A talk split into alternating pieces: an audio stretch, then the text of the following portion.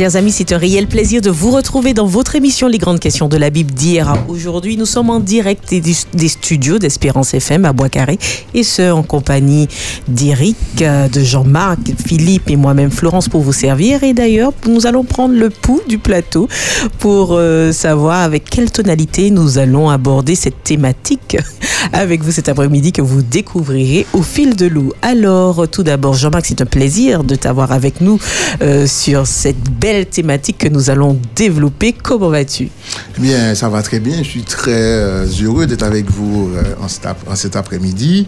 Et effectivement, euh, nous sommes dans une thématique universelle. bien dit. merci Jean-Marc. Eh bien, à ta droite, Eric. Quelle nouvelle? Salut, ben, je vais bien, merci. Content d'être là, de partager le moment, la réflexion autour de la Bible. Ouais. Air solennel, ça promet le débat. Philippe, à la technique eh également. Oui, très content d'être là, hein, très content d'être là cet après-midi avec, euh, avec vous et les auditeurs. Florence, je ne vais pas euh, beaucoup parler euh, aujourd'hui, hein, je serai peu loquace parce que bon, j'ai deux, deux théologiens euh, présent et c'est vrai que bon, je préfère leur laisser euh, la place pour s'exprimer. Mais n'aie crainte, au contraire, hein, toute ta vie euh, est bienvenue dans cette émission. Bien sûr, on ose dire les choses, on mm. ose parler et bien sûr, nous lançons la perche à nos chers auditeurs. Ils pourront également participer, bien sûr, au 72 82 51. Nous faisons un clin d'œil aux autres membres de l'équipe qui ne sont pas présents et Sandra qui devait être des nôtres et qui n'a pas pu nous rejoindre. Petit clin d'œil également à alors, chers amis auditeurs, le thème de cet après-midi est le suivant, l'œcuménisme en marche, opportunité ou danger. Vous l'aurez compris, il sera question vraiment d'échanger sur l'œcuménisme. C'est vrai que quand on regarde le monde d'aujourd'hui, on, voit qu'il est confronté à de grands enjeux, mm. à de grandes problématiques. On peut parler de terrorisme, de guerre, de conflits ethniques en tout genre. on voit aussi à côté de ça l'effritement de valeurs morales fondamentales et euh, avec aussi une pointe de destruction de l'environnement. Mmh. et on peut même se poser la question quel est l'avenir de l'humanité, de la civilisation? Alors c'est vrai que face à ces défis, il y a bon nombre euh, de dynamiques politiques mais aussi religieuses qui se mettent en place. Et face à ces défis mondiaux, les chefs religieux de plus en plus recherchent vraiment, on peut dire, comme un terrain d'entente, un terrain d'action. Et euh, on pourrait dire que leurs objectifs immédiats consisteraient à unir vraiment leurs efforts et leurs forces pour lutter face à ces fléaux que je viens de mentionner, mais aussi pour lutter contre la violence, la pauvreté, l'inégalité sociale, l'injustice, le matérialisme et même la dévastation écologique que nous connaissons. Alors, en plus de ça, on peut se dire que face aux multiples délitements de la foi, puisqu'on le voit de plus en plus, eh bien certains prônent aussi un rassemblement, un rassemblement œcuménique des églises pour faire face à ce danger, c'est faire front ensemble, se rassembler pour mieux conjurer le péril. Que faut-il penser? C'est vrai que l'œcuménisme, c'est un mouvement qui œuvre pour l'unité des chrétiens, pour la réconciliation entre les églises, entre les croyants. Le but ultime de cette action ne serait-elle pas d'établir une communion dans le monde qui réconcilierait, lirait du moins toutes les églises, on peut même dire dans une civilisation d'amour qui regrouperait tous les enfants de Dieu avec un, message central. Mhm. N'est-ce pas un but noble? Alors, faut-il pourtant être dans cette dynamique Faut-il affirmer les différences? Faut-il les abolir? Il y a-t-il euh, des opportunités dans, cette, euh, dans ce mouvement d'ensemble ou y a-t-il des dangers et des points de vigilance au vu des enjeux de l'humanité quid du nouvel ordre mondial à mhm. venir? Eh bien, le débat est lancé, l'introduction, bien sûr. Peut-être quelques mots pour remarquer aussi que, comme tu l'as dit, mhm. les questions de de rechercher des solutions universelles, globales, mhm. euh, mondiales. Euh, ce mouvement est en marche depuis maintenant euh, la moitié du XXe siècle. Mhm. On trouve aujourd'hui déjà des, structures qui gèrent à l'échelle mondiale la santé, le commerce, la justice, la politique. Alors je, cite l'OMS, l'OMC, l'UNESCO, l'ONU, ONU, mhm. Tribunal pénal international. Donc tout ce qui en fait fait le, régit la vie des individus a déjà a priori une instance mondiale. Et donc, euh, au niveau de la religion, de la foi chrétienne, il n'est pas surprenant que émerge aussi dans cette idée-là qui est qui est actuelle, ben, un mouvement de ce type. Maintenant, il reste à voir si c'est pertinent pour nous ou pas. Et l'émission de cet après-midi apportera certainement quelques éléments de réponse. Totalement, c'est bien l'enjeu. Et pour mm. ceux qui nous rejoignent pour la première fois, nous avons pour habitude d'ailleurs de dresser un, tour d'horizon mm-hmm. en fonction de ce que nous connaissons de la thématique, ce qui se dit également euh, à travers le monde, à travers les différentes organisations, à travers les différentes perceptions, les différentes religions. Et donc, euh, c'est vraiment ce tour d'horizon qui nous permettra aussi d'introduire hein, bien le regard croisé que l'on peut faire avec euh, la Bible. Mm-hmm. Donc, la parole est à nous sur le plateau. Quand on parle de cette thématique, le cubénisme en marche, est-ce une opportunité ou au contraire un danger euh, Voilà, que peut nous apprendre le tour d'horizon? Euh, Ce qu'il faudrait voir aussi, c'est que dès le départ, au fait, l'idée euh, au 19e siècle, cela parle de ce qu'on appelle les sociétés d'émission l'idée, c'était depuis l'Empire euh, britannique, mhm. c'était de, porter le message. Mhm. Et souvent, dans des contrées lointaines, euh, il n'y avait pas euh, de point référent où le message du christianisme était, était mhm. annoncé. Donc, il y a eu des idées de pourquoi pas de profiter des forces en présence, quel que soit l'origine de la force, qu'elle soit chrétienne, l'idée, c'est de, au fait, du départ, c'était de porter euh, le message. Après, au niveau, au niveau des, des protestants, hein, essentiellement. Oui, tout à fait, puisque euh, ce qu'il faut savoir, c'est que c'est une initiative euh, protestante. Mhm. Et que euh, ce qu'on appelle le CR, l'Église catholique romaine, il faut bien savoir qu'elle ne fait pas partie du Conseil économique. Combien même il y a des observateurs, mhm. mais elle n'a jamais voulu faire partie en tant que membre, en tant que membre de la, du Conseil économique des Églises. D'ailleurs, on parlait de cela, euh, pour être au clair sur ça, l'Église adventiste ne fait pas partie du Conseil euh, écuménique des Églises, que mhm. ce soit euh, bien clair. après, bon, ce qui fait que c'est vers les années 1948 hein, que le Conseil écuménique, il y a eu une concrétisation à l'Assemblée première d'Amsterdam, foi et constitution et et pratique de la foi. Euh, mais il est important pour nous de, de, bien euh, voir que, au fait, euh, le terme œcuménique, c'est de la Bible œcuméné, mhm. voilà, qui veut dire universel ou terre habitée, tout simplement la terre habitée. on peut trouver même une quinzaine d'appellations dans la Bible. Hein. Euh, surtout livre des, actes où il est parlé euh, de la terre euh, habitée. Maintenant, est-ce que c'est un plus pour nous qui sommes adventistes du septième jour? Mhm. Alors c'est vrai que c'est une belle question que, que tu poses, Jean-Marc, et par rapport au mouvement dont tu parles sur le Conseil œcuménique, il est vrai que pour ceux qui nous écoutent, ça, ça regroupe bon nombre de dénominations, mhm. euh, près de 349, et c'est près de 560 millions de chrétiens qui sont concernés. Et c'est vrai que dans le début, euh, comme tu l'as dit, dès leur, leur début, même au XVIIIe siècle, leur objectif, c'était vraiment de pouvoir évangéliser la terre en mhm. une génération, euh, d'où la réunification qui avait vraiment de mettre Jésus au centre et de parler. Et pourquoi diviser euh, si on veut évangéliser le même message? Et d'ailleurs, ils se sont bien rendus compte après euh, les guerres mondiales, première et deuxième guerre mondiale, que qu'ils ne peuvent pas enrayer les divisions.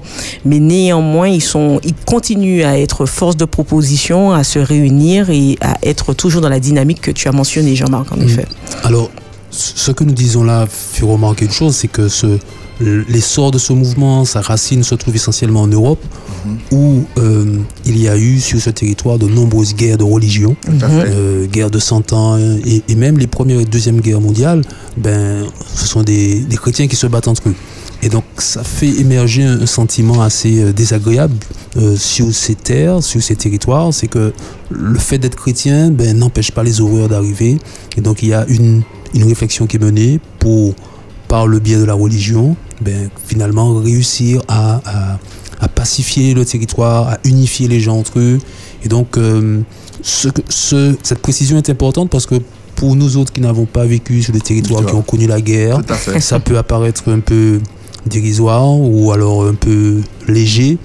Mais sur ces territoires où il y a eu des milliers et des milliers de morts, bon, c'est autre chose. Bien sûr, nous avons eu ici euh, des traumatismes également, euh, comme mmh. l'esclavage, etc. Mais ce n'est pas directement en lien avec euh, le sujet, puisque toutes ces guerres à répétition et ces morts à répétition ont finalement poussé certains à réfléchir dans ce sens de quête de justice, de paix, d'unité qui a abouti à ce Conseil œcuménique des Églises à la sortie donc de la Deuxième Guerre mondiale en 1948. Mm.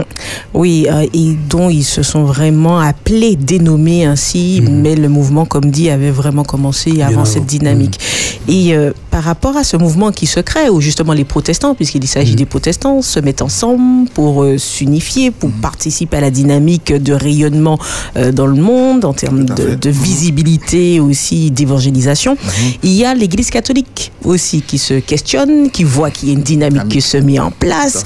Euh, et donc, le, le protestantisme est en train de s'unir. Quid de nous Et nous mhm. dans tout ça? Alors, c'est vrai qu'il y a le mouvement du Vatican II qui va prendre euh, l'essor. Et les, les, c'est-à-dire qu'ils vont bien mener leur politique différemment. Euh, mhm. ils vont changer un peu leur politique.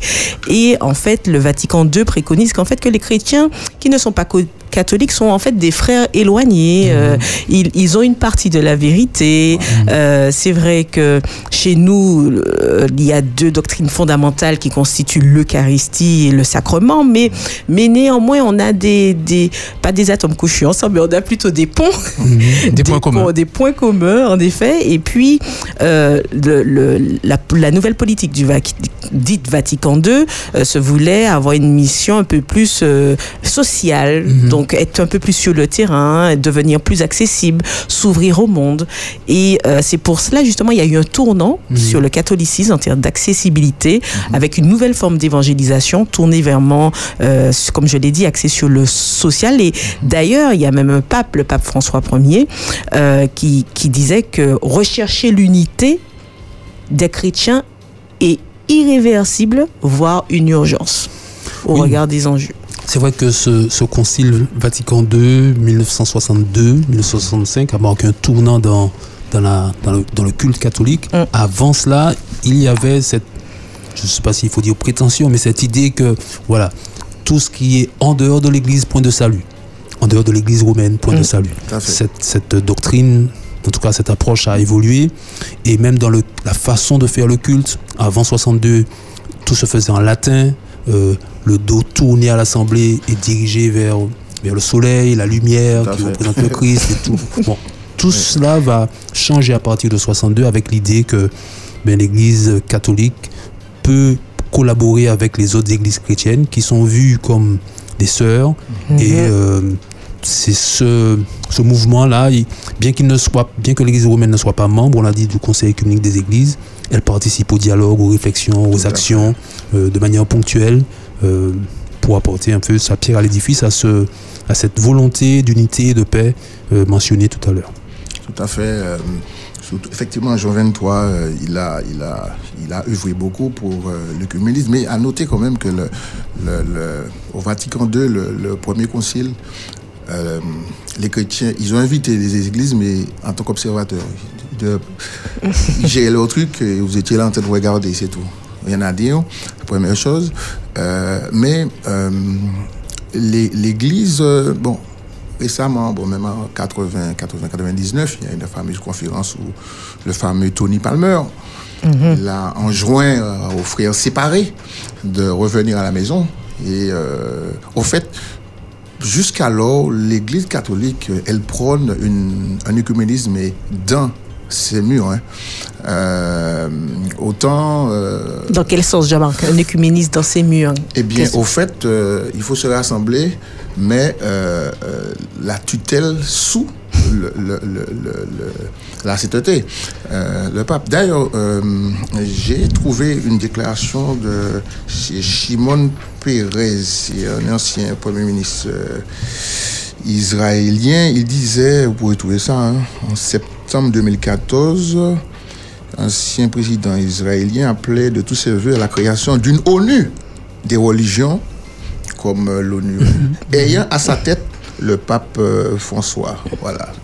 Donc, afin de juguler, comme tu disais, l'extrémisme, etc., la violence. Donc,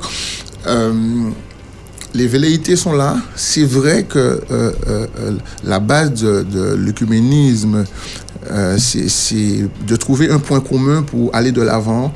Et mm. on peut être dans la mais n'empêche pas la réciprocité.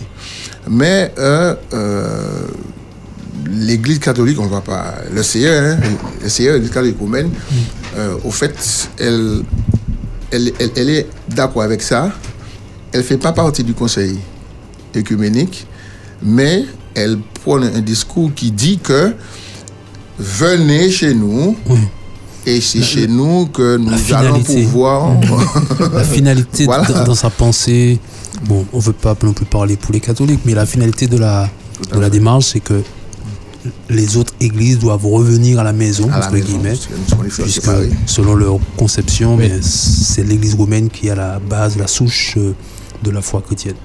Oui, oui, non, euh, voilà, simplement pour dire, effectivement, euh, Jean-Marc disait venez, et euh, tu as repris, hein, mm. le propos c'est revenez, hein, puisque le pape, oui, il a, il a accentué dans un discours, il y a cela quelques, quelques années, bon, il, il a comparé en fait, hein, bon, l'histoire qui doit se répéter, où les églises protestantes sont considérées comme étant les frères de Joseph et que la CR et bon et Joseph et que, que voilà qu'elle est prête à pardonner et euh, elle appelle les, euh, les autres à revenir. oui, Eric. Oui. Merci, Philippe. Alors c'est vrai que l'organisation la plus connue sur notre sujet d'œcuménisme, c'est le Conseil œcuménique des Églises, qui est une organisation mondiale mhm. avec des églises membres qui signent la charte, l'alliance, etc. Mais il y a, il y a d'autres organisations. Alors par rapport à ce que tu dis, pour apporter un compliment, c'est vrai que ceux qui, se, qui nous écoutent peuvent se demander, mais quelles sont les églises qui sont au Conseil œcuménique mhm. euh, des Églises? Alors c'est vrai qu'il y a les orthodoxes, les anglicans, euh, les baptistes, les réformés, les indépendants, ça vraiment, ça c'est vraiment un rayonnement mondial pour qu'ils puissent euh, bien cerner. Sur le monde entier, c'est vrai que on a dit que la souche était euh, en Europe, mhm. mais aujourd'hui c'est une organisation mondiale. C'est elle est, la, elle est la référente, pourtant il y en a d'autres qui existent. Alors j'ai trouvé une à laquelle le, l'Église adventiste, euh, avec laquelle l'Église adventiste collabore. Mhm qu'on appelle Christian World Communion, communion du monde chrétien, qui n'est pas en fait une organisation, mais plutôt une rencontre annuelle de dirigeants. Alors la, la différence, elle est subtile, mais elle est importante parce mhm. que on peut le dire ainsi, il y a œcuménisme et œcuménisme, plusieurs façons de comprendre le, concept. Et en tout cas, dans cette organisation-là, euh, en tout cas dans cette rencontre, puisqu'il ne s'agit pas d'une organisation mhm. où il n'y a pas d'adhésion, mais plutôt une rencontre annuelle de responsables, d'officiants, ils se rencontrent. L'objectif n'est pas de bâtir l'unité visible de la famille chrétienne, c'est pas un objectif. Ce qui est euh, la motivation, c'est de partager des informations, des préoccupations, des rapports, euh, mieux comprendre, mieux se comprendre les uns les autres.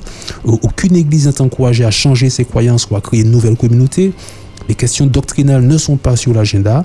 Les membres représentent leur église et leurs croyances. Et ainsi, euh, il y a plus un, partage formel, des échanges, des, études communes, des, séminaires, mais il n'y a pas d'agenda euh, de de faire corps et de, mettre de côté euh, les, euh, les, croyances. Donc on est plus dans un espace de dialogue plutôt que dans un espace d'alliance et de, et de nouvelles euh, entités. Tout à fait, puisque de, de, de, plus en plus, au fait, on entend dans nos églises les gens disent que nous faisons partie, etc., de l'œcuménisme, mm-hmm. un agenda eschatologique derrière. Euh, voilà, bon. Euh, il faudrait qu'on soit en clair sur ça, parce que des fois, les gens confondent peut-être euh, les relations inter-églises et interreligieuses, ce qui ne signifie pas l'œcuménisme dans le sens de mm-hmm. l'union avec d'autres églises. on n'a pas un point où on va dire qu'on va mettre on va annihiler nos doctrines, ce que nous mhm. professons, et qu'on va aller sous la coupelle de qui que ce soit. L'Église adventiste est claire, elle est libre, elle a une, pensée qui est ouverte, qui fait qu'elle ne rejette personne, d'accord? Euh, euh, mais on, dans le dialogue interreligieux, on, on a Ganoun, hein, Ganoun Diop, euh, qui est l'espèce, le premier on va dire ça, le ministre des Affaires étrangères. Oui, oui c'est ça. On peut dire comme ça. Chez nous, qui, qui prend beaucoup de bâtons du fait qu'on le voit un petit peu partout. Mm. Euh, je l'ai rencontré d'ailleurs. Euh, J'ai discuté avec lui pour savoir ce qu'il pensait de tout ça. Et euh, il, a sorti des articles hein, que nous pouvons lire sur Internet ou autre, disant comment l'Église adventiste œuvre pour la liberté religieuse, au fait. Mm. Parce que nous, nous avons la possibilité aujourd'hui, le sabbat, d'aller à l'église, etc. Mais il y a d'autres pays, les gens n'ont pas la liberté mm. religieuse. Mm. Et euh, si nous avons cette euh, ferme euh, intention d'être imitateurs et même les enfants de Dieu, donc nous devons promouvoir la possibilité de tout chacun à, avoir la liberté de conscience. Nous ne sommes pas des objecteurs de conscience, mais la, liberté pour que tout mm. chacun puisse trouver la voie. et si c'est la nôtre, euh, qui est celle de ce que nous pensons la vérité biblique, tant mieux, gloire à Dieu. Je voudrais juste apporter un chiffre euh, sur ce que vient de dire euh, Jean-Marc. une étude de 2023, il y a plus de 60% de la population mondiale qui ne jouit pas aujourd'hui de la liberté religieuse. Mm. C'est-à-dire d'adorer librement euh, bon son Dieu, plus de 60%, le chiffre, euh, je crois aux alentours de 63,5%. Merci. Ce qui est, ce qui est euh, oui, puisque plus de la moitié, donc c'est très très important. C'est une grande portion euh, de la de la population, euh, proportion du moins. alors c'est vrai. Merci Jean-Marc pour cet élément de réponse, mais aussi de différencier l'œcuménisme et l'interreligieux, parce que mhm. c'est vrai que l'œcuménisme, on peut dire que c'est un réseau de relations, de partage qu'on veut mettre en place hein, entre églises chrétiennes. Et dès lors que l'on fait appel ou que l'on parle d'une église non chrétienne, mhm. Mhm. on est dans une dynamique interreligieuse.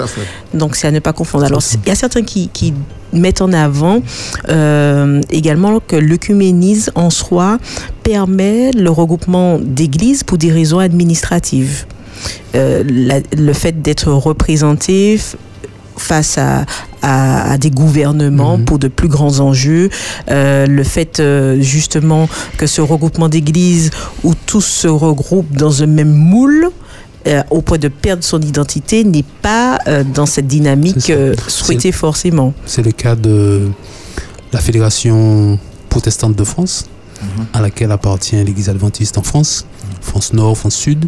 Effectivement, il s'agit essentiellement d'une entité administrative, puisque en France en tout cas, les autorités préfèrent avoir un référent pour discuter, soit avec les juifs, avec les catholiques, avec les musulmans. Et pour chacune de ces communautés, il y a un référent. Pour le monde protestant, il y avait une, multiplicité de, représentants et c'est l'une des raisons pour lesquelles, effectivement, il y a eu cette, ce regroupement administratif, administratif pardon, auquel euh, l'Église adventiste française, en tout cas, euh, participe. Mais comme tu l'as dit, ça, ça n'engage pas un reniement doctrinal sur le message et et finalement, ça reste, euh, j'allais dire, euh, dans les cordes de ceux que c'est ça qui c'est enfin ceux qui, qui, qui, sont en accord avec ça mm. précisent que c'est vraiment des alliances circonstanciées pour protéger les intérêts les intérêts de l'Église avec la possibilité mm. en tout cas d'en sortir si euh, ça devient trop contraignant à terme mm. alors c'est vrai que par rapport à, ce, à notre échange je me rends compte que euh, il y a différentes formes d'œcuménisme et ce serait peut-être bon de d'éclairer nos chers auditeurs là-dessus parce qu'on parle d'œcuménisme théologique. Mhm. Il y a l'œcuménisme d'hospitalité et il y a l'œcuménisme d'objection. Il y a trois dynamiques dans l'œcuménisme. L'œcuménisme théologique, c'est euh, travailler sur les, les vrais et fausses différences. C'est-à-dire qu'on rapproche les positions, on cherche à se mettre d'accord mhm. sur les désaccords. Et donc, il y a une limite dans l'œcuménisme théologique dans le sens où on arrive à un moment où forcément l'autre est en désaccord. Mhm. Et euh, ça peut être justement indépassable, cette limite-là, dans la mesure où ça équivaudrait à ce qu'il y, ait une église qui se plie et qui renonce à, ce, à ce qui voilà ce qui est mhm. fondamental pour elle à ses croyances. Ça c'est l'œcuménisme théologique. On rapproche ce qui qui est vrai entre nous mhm. et ce qui est faux. Il faudrait qu'on se mette d'accord. Mhm. d'accord. Il faut se mettre d'accord sur les désaccords. Il y a l'œcuménisme de l'hospitalité. C'est qu'on prend en compte les différences et on cherche pas à, à être d'accord sur les désaccords. Au contraire, on les accueille et on peut même les aimer. On est ouvert à la différence. Ça c'est l'œcuménisme de l'hospitalité. Et puis, on parle aussi d'œcuménisme d'objection. Objection, c'est accueillir les différences, mais permettre à chacun de formuler les objections qu'il adresse à l'autre mhm. communauté. Donc en fait, il repose sur l'idée que vraiment chaque église permet à l'autre d'éviter de tomber du côté où elle penche. Exemple, le protestantisme peut aider l'Église catholique à se préserver d'un absolutisme mhm. qui la menace et le catholicisme euh, peut rappeler au protestantisme que la théologie a une histoire et que l'Église est universelle. Donc c'est c'est comme si c'est une conciliation. Hmm. Je te dis vraiment mes objections par rapport à tes croyances hmm. euh, pour t'aider à ne pas trop pencher. et puis toi aussi, tu es libre de, de dire tes désaccords par hmm. rapport à ma croyance et autres. Mais on est aussi, voilà. C'est les dynamiques euh, mentionnées en termes d'œcuménisme. Voilà. C'est intéressant dans la mesure où très souvent, quand on parle d'œcuménisme, ça peut être pour d'autres sujets aussi, on, on, a, on fait parfois des raccourcis on a une vision un peu, euh, j'allais dire simpliste, pas force, c'est peut-être pas le bon terme, mais qui, gomme les, nuances et les diversités du terme, euh, ce à quoi ça renvoie, et ça conduit ensuite à des prises de position qui sont parfois euh, trop radicales sans considérer après les différentes nuances que tu as mentionnées. Mhm. Alors c'est vrai que c'est intéressant parce que plus on creuse sur le sujet et plus on trouve. Hein. c'est une belle dynamique. Alors est-ce que vous avez d'autres points euh, aussi que vous avez pu découvrir euh, quand on aborde ce thème euh, œcuménisme Bon, je, pense qu'on a certainement dit l'essentiel.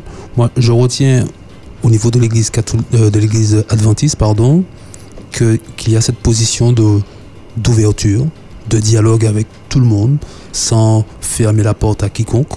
Il n'y a pas l'idée de pratiquer euh, ce qu'on appelle la politique de la chaise vide, mhm. c'est-à-dire toutes les fois où l'Église est invitée, ben, elle se rend, elle discute, elle échange. Et le fait de parler, de discuter avec quelqu'un, ben, ne remet pas en cause euh, vos valeurs et vos principes. C'est pas parce que vous avez échangé avec un prêtre catholique que vous devenez catholique.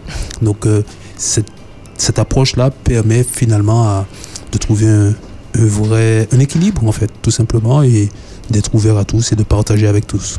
Totalement. Et par rapport à ce que tu dis, cette dynamique se fait tant au niveau des protestants que mhm. tant au niveau euh, de, de l'Église catholique mhm. aussi, et euh, qui s'ouvre de plus en plus à la dynamique, même si vous avez mentionné qu'elle souhaite être la coupelle, le retour à la maison.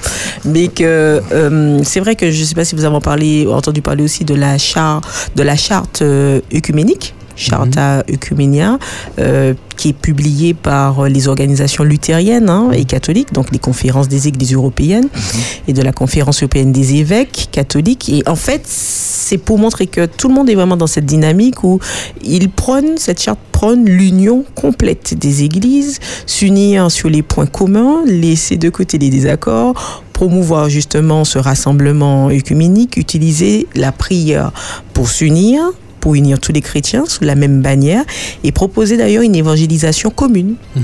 euh, pour euh, évangéliser, dit-on, les non-croyants. Donc c'est vraiment un appel qui est fait à travers cette charte œcuménique, un appel au rassemblement euh, des églises.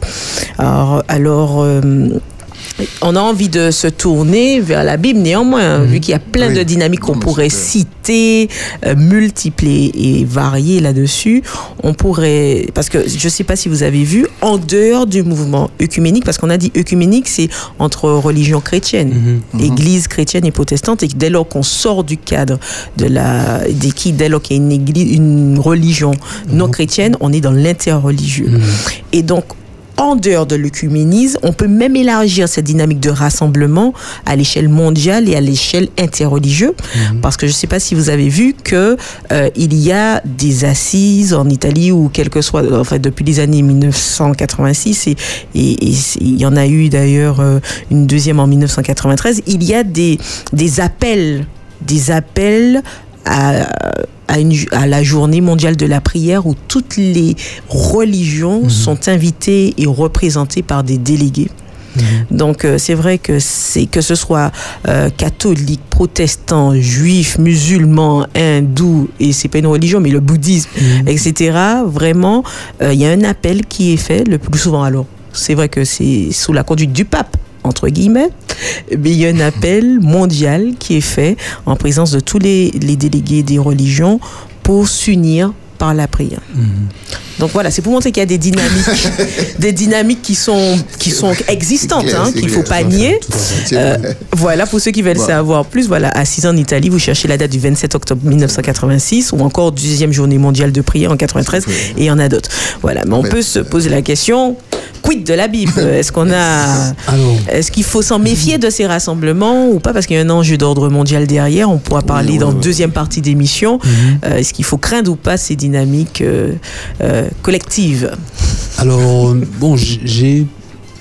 Bon, je repars un peu sur, les, sur la définition. C'est vrai que le, le parcours qu'on peut faire dans la Bible va surtout se focaliser sur la question d'œcuménisme, c'est-à-dire qu'avec l'idée de rester dans le cercle chrétien. Alors, un mouvement qui préconise l'union de toutes les églises chrétiennes, en dépit de leurs différences, pour avoir cet objectif visible des chrétiens. Eh bien, ce, ce concept-là, il est anachronique avec la Bible, puisque dans l'Ancien Testament, l'Église chrétienne n'existe pas. Dans le Nouveau Testament, elle existe, mais il n'y a pas encore de, différentes dénominations. Euh, le groupe, il est, euh, il n'y a, a qu'un seul groupe, donc il n'y a pas de recherche visible d'unité en lien avec des différences. Donc en étudiant le texte biblique à ce sujet, donc, ce que nous allons trouver, c'est plutôt une idée globale en lien avec l'œcuménisme et donc cette idée globale peut être subjective, sujette à interprétation, à discussion, et donc on n'aura pas forcément au sortir de l'étude biblique une réponse directe, est-ce une opportunité ou un danger?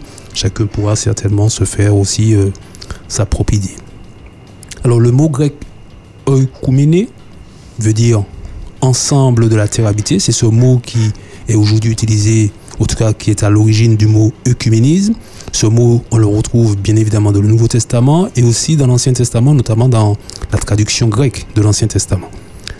Dans cette traduction, la première mention d'oïkouméné, c'est dans Exode 16, verset 35, où il est dit que Israël a mangé la manne jusqu'à son entrée dans un pays habité, oïkouméné. Donc le mot lui-même n'est pas négatif. Le contexte dans lequel il est utilisé, en tout cas dans la Bible, est décisif donc pour le sens qu'on lui donne. Maintenant, dans le Nouveau Testament, on peut faire ce même constat. Dans Luc chapitre 2, verset 1, on lit qu'en ces jours-là parut un décret de César Auguste en vue du recensement de toute la terre habitée. Là encore, c'est le mot œcuménique qui est utilisé, mais sans un lien euh, négatif ou euh, péjoratif mm. euh, par rapport à cela. À partir du 4e siècle, là je sors juste un instant de la Bible pour voir un peu l'historique du mot. Ce mot est employé pour désigner la totalité des réalités ecclésiales de l'époque. Il n'y a pas de dénomination à proprement parler, mais des églises locales qui vivent des réalités différentes. Donc on parle du concile œcuménique pour parler des représentants de toutes les églises locales. Et donc le, plus célèbre de ces conciles, c'est celui de Nicée, certainement, euh, aux alentours du IVe siècle. Et puis, on l'a vu, hein, à la fin du 19e siècle, début 20e siècle, il y a eu cette quête pour l'unité des églises et on a choisi pour exprimer cette idée globale d'unité le mot œcuménisme. Donc si maintenant on revient à l'Ancien Testament, on va commencer par l'Ancien et puis après on ira dans, dans le Nouveau, l'utilisation du mot œcuménique ne sera pas donc forcément, on l'a vu, directement en lien avec notre sujet. Donc ce qu'il nous faut repérer, ce sont des épisodes qui pourraient se rapprocher d'une situation œcuménique pour ensuite en tirer les, leçons. Je veux relever deux ou trois situations dans l'Ancien Testament et pareillement deux ou trois situations dans, le Nouveau. Alors la première situation se trouve dans Genèse 14, versets 18 à 20. il s'agit de la rencontre entre Abraham et Melchisédek. Le contexte du passage, ben, c'est qu'Abraham qui il rentre d'une bataille dans laquelle il a pu délivrer Lot et sa famille. Euh, il était retenu captif, Lot. Et après cette bataille, euh, Abraham va le libérer. Et dans son parcours pour rentrer dans son camp, il passe près de Jérusalem et c'est là qu'il rencontre un homme, un prêtre roi, Melchisedec. On a beaucoup écrit sur lui. Certains ont pensé que c'était un ange, d'autres ont dit que c'était le Christ qui était venu sur terre, mais c'est un homme tout simplement. Il a une particularité, une fonction royale et sacerdotale, et donc à ce titre, il, est une figure, un type de Christ dans l'Ancien Testament. Et donc, euh, je lis le texte, le verset 18. Melchisedec, roi de Salem, il fit apporter du pain et du vin à Abraham. Il était prêtre du Dieu très haut. Il bénit Abraham en disant Béni soit Abraham par le Dieu très haut qui a créé le ciel et la terre. Béni soit le Dieu très haut qui t'a livré tes adversaires. Et Abraham lui donna la dîme de tout. Alors, dans le passage, on voit donc Melchisedec apporter à Abraham de la nourriture, du pain, du vin. Il se restaure. Un geste de solidarité avec lequel le roi donc approuvait finalement l'action que qu'Abraham avait menée. Après ce geste diplomatique, c'est une parole religieuse qui est adressée. Et là, c'est le prêtre qui parle. Il bénit Abraham, il bénit son Dieu qui est aussi le sien.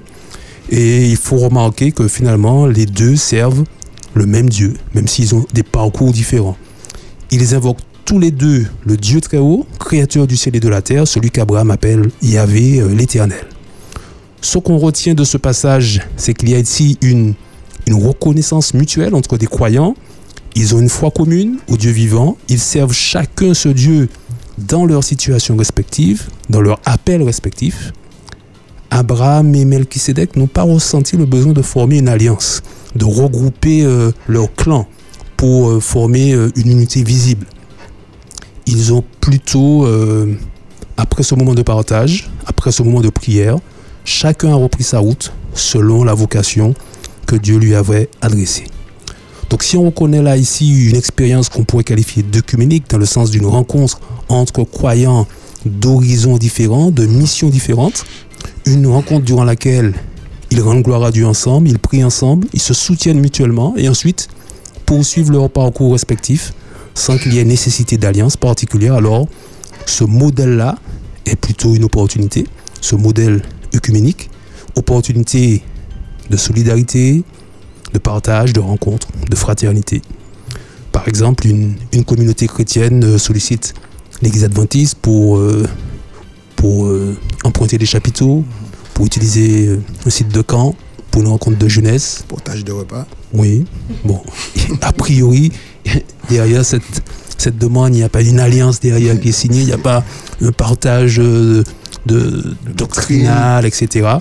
Et euh, voilà, c'est une opportunité qui est donnée, on peut la saisir sans qu'il y ait une remise en cause, euh, il n'y a pas d'obstacle biblique en tout cas à, à aller dans ce sens.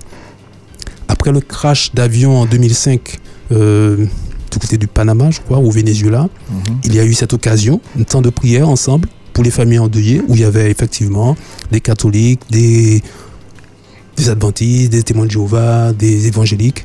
Voilà, situation de rencontre, de partage assez large, mais et cela n'aboutit pas à une alliance et à un, un texte doctrinal pour gommer ce qui pourrait apparaître comme des différences. Donc ça, c'est un premier épisode de rencontre qu'on pourrait qualifier d'œcuménique. Il y a un deuxième épisode qu'on peut retrouver, c'est une situation qui se rapproche d'une expérience œcuménique qu'on retrouve dans 1 roi chapitre 2. L'épisode parallèle est présenté dans 2 chroniques 18 et 19. Il s'agit de l'histoire entre les rois Josaphat et Akab qui va aboutir à une alliance. Et donc à cette époque, Israël, le peuple de Dieu est divisé en, en- en deux royaumes. Le royaume de Juda au sud, le royaume du nord, euh, avec pour capitale euh, la Samarie, Samarie. Israël. Donc c'est un même peuple, une même croyance, mais il y a déjà une division. Josaphat, c'est le roi du sud, c'est le bon roi, fidèle à Dieu. Par contre, dans le royaume du nord, Israël est dirigé par Akab, son épouse Jézabel, un, gouvernement cruel, et aussi on introduit déjà dans le culte à Yahvé euh, des cultes à, à Baal, à Starté, Et donc il y a, malgré le fait qu'il y ait ce point commun de la foi en Dieu, aussi des différences majeures. C'est pour ça qu'on peut rapprocher cette situation d'une situation œcuménique. Dans le royaume du Nord, on adorait Yahvé, mais il y avait aussi les Baals. Et donc par le jeu des mariages entre les familles, il y a une alliance qui va lier les deux royaumes, le Nord et le Sud. Et le but, c'est de lutter contre un envahisseur, les Assyriens qui menacent le territoire. Et donc, un jour, en vertu de cette alliance, Josaphat se rendit dans le royaume du Nord pour une rencontre œcuménique entre les deux rois. Et donc là, je lis ce qui est dit au verset 10. Dans 1 roi, pardon, chapitre 22. Le roi d'Israël et Josaphat, roi de Juda, étaient assis chacun sur son trône, revêtus de leurs habits royaux, sur l'air à l'entrée de la porte de Samarie, et tous les prophètes faisaient les prophètes devant eux. Donc il s'agissait là, alors que les deux rois sont présents, de consulter les prophètes pour savoir si oui ou non ils pouvaient partir en guerre contre l'ennemi assyrien. Les prophètes du royaume du Nord, où il y avait donc non seulement les prophètes de Dieu, mais aussi les cultes à Baal, les prophètes d'Astarté, ben, ils sont arrivés et ils ont dit, ben, allez de l'avant, Dieu est avec vous. Le prophète Michée, lui, fidèle à Dieu, disait, n'y allez pas, vous serez battus et toi, Akab, tu vas mourir sur le champ de bataille. Finalement, Michée n'a pas été écouté, les rois sont partis en guerre et comme annoncé, ils ont été vaincus et Akab y a perdu la vie. Lorsque Josaphat est rentré chez lui, le prophète Jéhu est venu à sa rencontre et lui a reproché cette alliance avec Akab et ce moment euh, œcuménique. Donc voici un autre modèle d'œcuménisme, une autre forme d'œcuménisme. On n'est plus seulement dans un échange et un partage, une opportunité d'entraide. On est déjà dans une expérience d'alliance. Ce modèle aboutit, on l'a dit, voilà, à des alliances, à des groupes qui apparemment ont le même Dieu, mais qui dans les faits sont sur des modèles différents. Ce modèle-là, on le voit dans cette histoire, n'est pas encouragé par la Bible. On y voit de la confusion. Les messages, les prophètes du Nord disent certaines choses, ceux du Sud disent le contraire. Et donc il y a une confusion qui règne.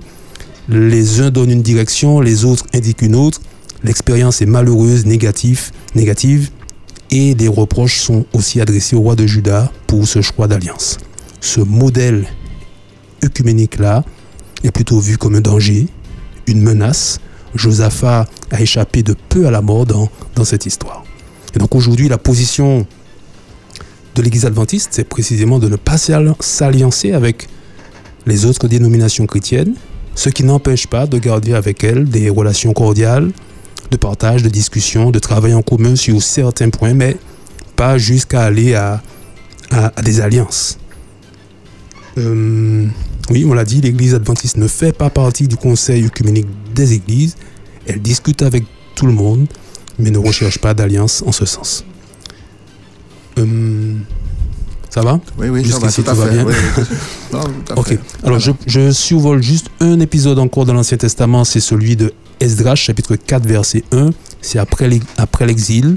Le peuple revient sur le territoire de la Palestine, est prêt à reconstruire la ville, la muraille. Sur place, ils trouvent des personnes qui vivent et qui se disent euh, serviteurs du même Dieu et proposent alors leur aide pour reconstruire la muraille. Esdras chapitre 4, verset, chapitre 4, verset 1 à 3. Alors je vais lire juste un extrait de ce passage. Euh, voilà, il propose euh, au verset 2, il vient auprès de Zorobabel et les chefs de la famille et leur dire, nous bâtirons avec vous, car comme vous, nous invoquons votre Dieu et nous lui, offrons des sacrifices. Zorobabel va rétorquer, écoutez, ce n'est pas à vous de bâtir la maison de notre Dieu, nous la bâtirons nous seuls, parce que voilà, nous sommes mandatés pour cela. Donc là encore, on a une proposition qui est faite, qui propose d'aller en quelque part jusqu'à l'alliance. Il y a deux groupes opposés qui servent le même Dieu, mais il y a quand même des différences. Et finalement, le choix qui est fait, c'est de ne pas aller vers cette collaboration-là. Euh, dans le Nouveau Testament, on garde à l'esprit donc que le concept d'œcuménisme comme expérience de rencontre entre croyants de différents horizons, même s'ils ont des missions différentes, une rencontre durant laquelle ils rendent gloire à Dieu, ils peuvent prier ensemble, se soutenir mutuellement, avec ou sans alliance. Alors, si on garde cette idée pour faire notre étude dans le Nouveau Testament, on se rend compte que les premiers chrétiens sont des juifs et qui vivent leur culte dans la synagogue ou dans le temple avec d'autres juifs, mais ils ont malgré tout quelques divergences euh, doctrinales avec, euh, avec les membres de la communauté, puisque eux reconnaissent en Jésus le, le, le Seigneur et le Sauveur. Donc ils vont exercer dans la mesure du possible leur ministère et leur culte avec d'autres, même s'il y a quelques points de divergence. Euh, ce qui va se passer, c'est qu'il y aura d'abord une cohabitation dans la synagogue. Le but pour eux, c'était de diriger les regards des Juifs vers Jésus avec cet espoir de conversion, mais cette expérience-là va conduire les apôtres à être persécutés, chassés du temple et des synagogues. Et l'opportunité qu'ils avaient de partager ce moment, malgré les différences, s'est finalement transformée en danger pour eux, laissant certainement un sentiment un peu mitigé de cet euh, œcuménisme, si on peut l'appeler ainsi, des chrétiens du, du premier siècle. Euh, J'en arrive au passage de Jean chapitre 17 dans lequel Jésus prie pour l'unité de tous les chrétiens. C'est souvent le texte qui est euh, retenu pour, fait, euh, pour appuyer la, la dynamique du mouvement œcuménique. Alors je lis un extrait de ce passage, euh, notamment à partir du verset 17 qui reprend un peu le contexte, et un contexte qui participe au sens de l'appel de Jésus à l'unité. Au verset 17, Jésus dit, et dans sa prière, parce qu'il est en train de prier, consacre-les par la vérité. C'est ta parole qui est la vérité. Comme tu m'as envoyé dans le monde, moi aussi je les ai envoyés dans le monde. Et moi, je me consacre moi-même pour eux, pour qu'eux aussi soient consacrés par la vérité. Je ne prie pas seulement pour mes disciples, je prie aussi pour ceux qui croiront en moi à cause de leur, parole. Que tous soient un. Père, tu vis en moi et je vis en toi, de la même façon que tous soient un, ainsi le monde croira que tu m'as envoyé. Donc il y a cet appel à l'unité. Ouais. Hmm? N'est-ce pas là un appel? Oui, tout à fait. C'est- C'est l'appel à l'unité de Jésus. Alors, il est fait dans un contexte dans lequel, d'abord, il insiste sur euh, ce lien à la vérité. C'est le lien qui doit euh, unir le groupe. Euh, ils sont appelés à partager les mêmes repères de vérité. Et dans cette démarche-là, ben, à demeurer unis. Et donc, en plus de cette référence à la vérité, le modèle d'unité des disciples, c'est celui que Jésus a avec son Père. Et ce modèle-là, c'est une unité dans la diversité.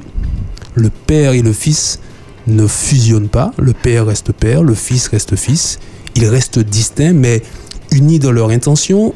Chacun, certes, a sa mission par- particulière, mais il y a malgré tout euh, cette diversité, cette différence entre l'un et l'autre. Et donc, la parole de Jésus, il n'y a pas l'idée, dans la parole de Jésus, il n'y a pas l'idée d'un groupe qui gomme les différences, mais plus une collaboration basée sur un fondement commun, la Bible, référence de la vérité, et basée sur la, aussi la spécificité de chacun. Et puis, je vais prendre une dernière référence dans l'Apocalypse. Il y a un modèle œcuménique assez agressif qu'on trouve dans l'Apocalypse chapitre 13. Il y a cette bête qui monte de la terre et qui ressemble au verset 11 à... Alors, il est dit que au verset 11, Apocalypse 13, que cette bête avait deux cornes semblables à celles d'un agneau. Alors, dans le symbolisme de l'Apocalypse, l'agneau, c'est Jésus. Et par extension, c'est la religion qui fait de lui le sauveur. C'est la chrétienté, le christianisme. Sauf que cette bête parle comme un dragon et en arrive à contraindre les habitants de la terre à une certaine adoration. Dans la suite, au verset 15, il est dit que cette bête qui monte de la terre euh, lui fut donnée d'animer l'image de la bête qui monte de la mer, pour que l'image de la bête parle et qu'elle fasse tuer tous ceux qui ne se prosterneraient pas devant l'image de la bête. Elle fait qu'on impose à tous, petits et grands, riches et pauvres, hommes libres et esclaves, une marque sur la main droite ou sur le front, et que personne ne puisse acheter ni vendre euh, sans avoir la marque, le nom de la bête ou le chiffre de son nom. C'est ici qu'intervient la sagesse, que celui qui a de l'intelligence calcule le chiffre de la bête. C'est un chiffre humain, son chiffre est 666. Donc cet œcuménisme-là est clairement dangereux s'il y a un rassemblement de croyants ici dans Apocalypse 13, c'est par la contrainte et c'est par la peur de sanctions financières, commerciales et même de peine de mort.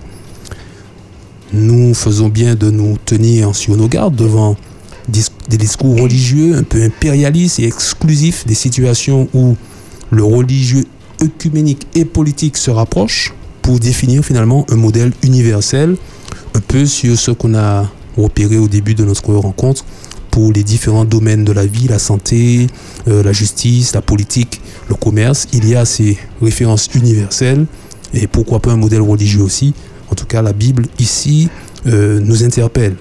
La tentation est grande d'aller dans cette direction puisque nous avons déjà en économie, on l'a dit en politique, ces, structures qui existent. Donc, en conclusion, euh, et après on pourra échanger un peu sur tous ces aspects, les épisodes de la Bible qu'on peut rapprocher à des expériences œcuméniques nous permettent de dire qu'il y a au moins deux modèles possibles d'œcuménisme. Un modèle de relation cordiale, de partage, d'entraide, créé par une situation ou par une occasion particulière. C'est l'exemple d'Abraham et de Melchisedec. Dans ce modèle, il n'y a pas d'alliance. Chacun assume sa mission et sa particularité.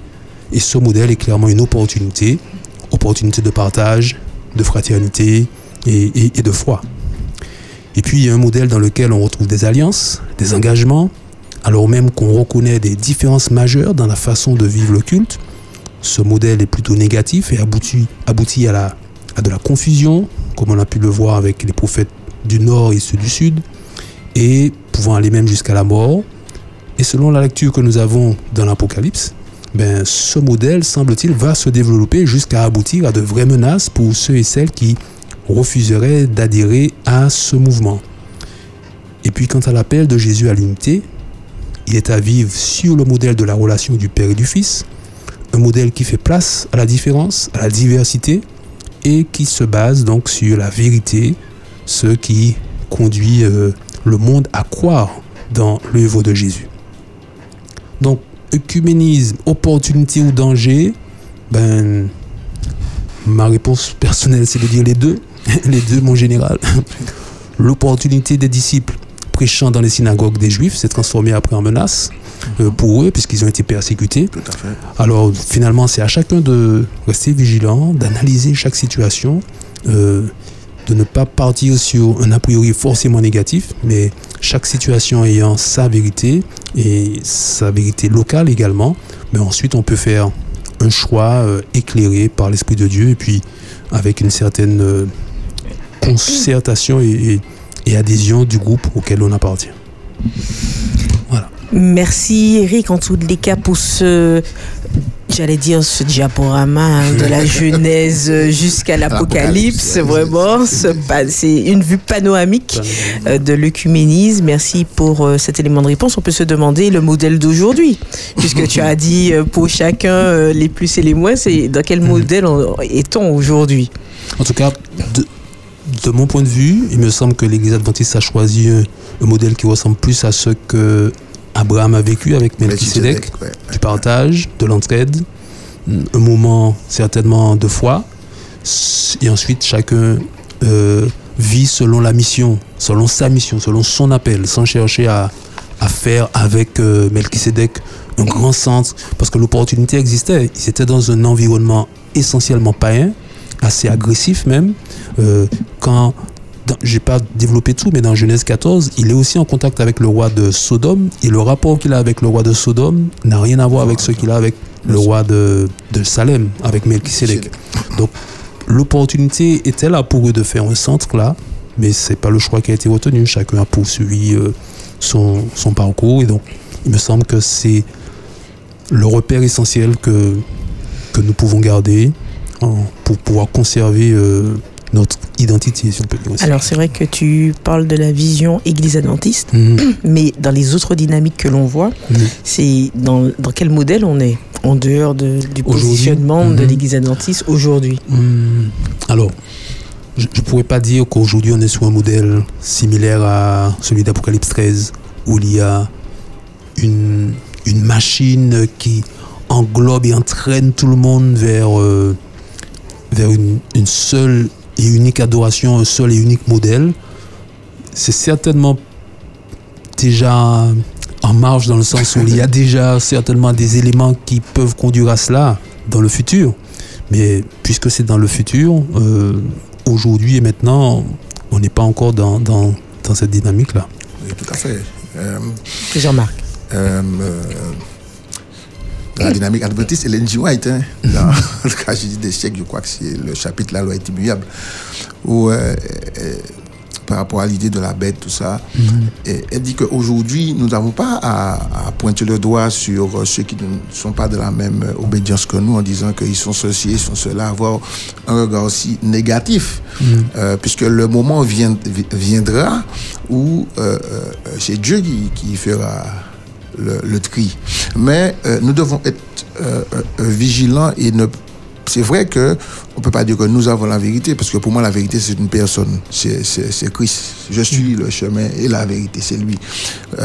Et nous pouvons prôner la, la, la mission que nous avons parce qu'on a quand même une vision eschatologique euh, de la fin des temps, avec euh, une prophétie que, que nous prenons en tant qu'Église adventiste du septième jour, mais ça ne doit pas nous donner euh, une idée de supériorité par rapport euh, aux autres dénominations et ne pas dire que c'est nous les meilleurs, les plus forts, etc. Et comme tu disais, on peut toujours apprendre de l'autre. J'ai un exemple clair dans la Bible, ce qui est dans 2 Rois au chapitre 23. Euh, à la fin du verset, à, la, à partir du verset, oui, 2 Rois au chapitre euh, je vérifie euh, le chapitre pour que on n'ait pas de. Oui, c'est bien ça, 2 Rois chapitre 23, c'est bien ça. Et à partir du verset 29, euh, ce chapitre-là parle de Josias. Hein. Josias, on le connaît, hein, c'est lui qui a rétabli l'ordre éternel. C'est un gars qui est bien, il fait plein de choses, il est extraordinaire. Mais il y a un pharaon qui euh, s'appelle Neko. D'ailleurs, Neko, en, hébreu, c'est le boiteux. Il est égyptien, bon, c'est un pharaon, hein, et il va faire la guerre à Assyrie. Et euh, il va passer pour sur le territoire de, de, de Josias. Et Josias va dire, ouais, qu'est-ce que tu viens faire là, quoi? Tu n'as pas passé là. Alors, le, le pharaon lui dit, mais je vais parce que c'est l'Éternel qui m'a mandaté. Alors, c'est difficile, ça a dû peut-être décrocher les louis, ses oreilles, d'entendre que euh, Dieu a, mandaté un Égyptien pour faire une mission. Et il s'est, il s'est opposé. Josias qui avait tout fait. Qu'est-ce qui s'est passé? Josias, il est mort là. On peut lire ça dans 2 Rois, chapitre 23. Et c'est ce truc-là m'a fait oh là. Je veux qu'on fasse attention. D'accord? Alors, quelle, quelle leçon tu veux donner par rapport à cet exemple que tu as pris? Eh bien, justement, c'est ce que je disais là à- à- en entrant. C'est vrai que euh, nous sommes l'église adventiste du septième jour. Nous avons une vision eschatologique par rapport à la fin du monde. Nous avons nos doctrines, nous avons des, des vérités euh, par rapport au texte biblique. D'accord?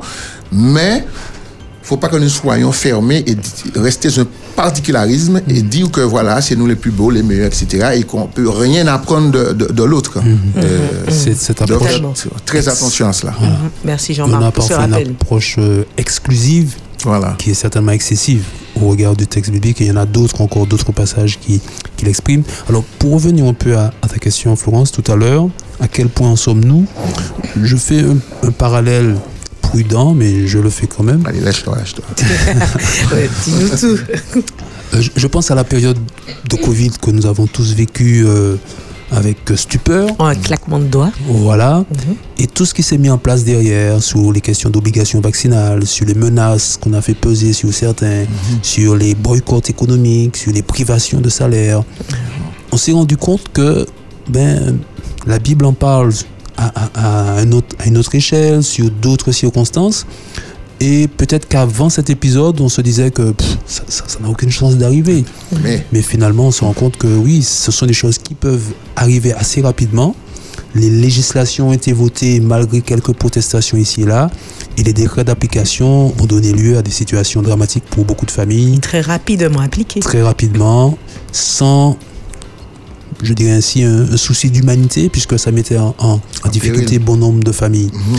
Euh, donc tout ça pour dire que quand l'Apocalypse parle de mouvement euh, qui va jusque-là, sur des questions religieuses, on fait bien de rester prudent et, et on ne peut pas dire ben non, ça ne peut pas arriver. Ah, Euh, si ça peut arriver, peut arriver, il ça. faut pour nous rester vigilants et attentifs. Merci. Est-ce qu'il y a d'autres réactions avant euh, justement de donner la parole aux auditeurs au 05 96 72 82 51 avant notre pause musicale? Est-ce qu'il Philippe, Jean-Marc? C'est bon. Pour moi. Tout est clair. Alors c'est vrai qu'en deuxième partie aussi, je voudrais qu'on puisse aborder, et ça a été dit en introduction, qu'il y a plusieurs euh, organismes au niveau international qui existent, et, Mhm. euh, que ce soit au niveau de l'éducation, euh, de la justice, euh, etc., hein, de, de la sécurité et autres. Est-ce qu'on peut faire, un- est-ce qu'il y a un lien ou pas avec euh, justement les organisations œcuméniques ou pas? Est-ce qu'il y a des, des, Des ponts, passerelles, des ouais. passerelles Mhm. qui se font? Est-ce que dans quelle dynamique on est? Est-ce que justement ce sont des opportunités aussi et des menaces Ça va se savoir. Et bien sûr, après cette pause musicale qui vous est proposée par Philippe, n'est-ce pas, cœur des jeunes de Paris Sud, autour de ce titre, Je te rends gloire. Bonne écoute et on vous retrouve tout de suite après. Ce sera à vous la parole au 72 82 51. Espérance FM, la radio qu'on aime.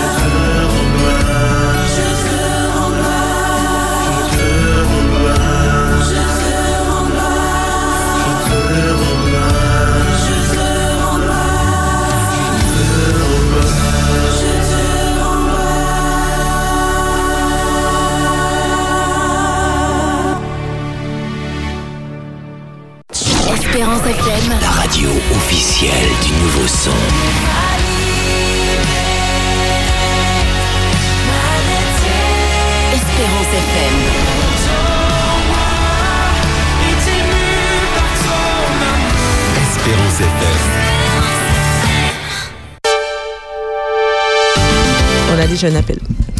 Espérance FM, eh bien, bien sûr, nous recevons vos appels et nous en sommes ravis. Vous êtes dans votre émission Les grandes questions de la Bible d'hier à aujourd'hui et nous sommes sur la thématique l'œcuménisme en marche, opportunité ou danger. Nous allons prendre notre cher auditeur qui est déjà en ligne. Espérance FM, bonjour.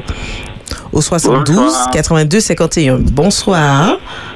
Bonsoir. Eh bien, voilà, Oui, l'antenne avec plaisir, nous, nous t'écoutons. Oui, ils ont parlé de l'écuménisme, ils ont donné pas mal de versets qui dit que enfin, l'écuménisme en, en elle-même, ce n'est pas un danger, mais ça c'est pour le temps passé, le temps, Euh, enfin, l'ancien ça. temps. hein. Mais Ah, je crois qu'il y a quelqu'un qui a posé la question aussi, enfin, parmi les, les opérateurs qui sont sur la radio. Pas un auditeur, quelqu'un qui est sur la radio en ce moment a dit que, mais quelle est la situation actuelle de l'écuménisme pour nous, pour nous, le peuple adventiste? Mhm. Parce que il y a un frère qui disait tout à l'heure sur la radio, comme quoi que, en réalité, que, et c'est pas méchant, c'est-à-dire de, de collaborer avec les autres religions. Mais il disait aussi comme quoi qu'on n'est pas meilleur que et les autres religions. Mais ce n'est pas une question de religion, c'est une question de personne. Nous avons par excellence quelqu'un qui est Jésus-Christ. Il est le chemin, la vérité et la vie.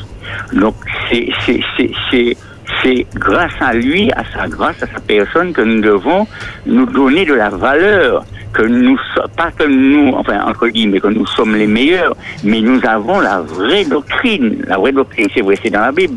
Tout le monde possède la vraie doctrine, mais quand on la lit, cette vraie doctrine, et on la pratique, ça c'est autre chose. Vous voyez ce que je veux dire? Oui. Oui. Est-ce que tu peux nous dire ton prénom, ton prénom? Martin, Martin. Martin. Oui, alors Oui. Martin, Non. par rapport à ce que tu dis, est-ce que tu as une question précise aussi pour préciser tes propos? Est-ce que tu as une oui, question? je veux dire qu'il faut qu'on fasse attention par rapport à ce siècle-là, là, maintenant, là, ce 21e siècle, Mhm. et concernant l'écuménisme par rapport au passé. Parce que la Bible nous dit de ne pas nous mélanger. Bon, on a parlé aussi, c'est-à-dire des choses positives qu'on peut faire avec les autres religions. Bon, oui, ça c'est bien, c'est, donner un témoignage. Mais quand il s'agit d'une doctrine, parce que nous avons la, la, Bible, Jésus-Christ a la vraie doctrine, puisque la Bible nous dit que, c'est ce que je vais souligner, la vraie doctrine, la Bible nous dit la vraie religion, c'est vrai, c'est de visiter les veuves et les orphelins, mais il te dit que si le peuple ne parle pas ainsi à la loi et au témoignage, il n'y a pas d'aurore pour le peuple. Pour le peuple. Donc il n'y a pas de salut éternel pour, pour ces personnes-là.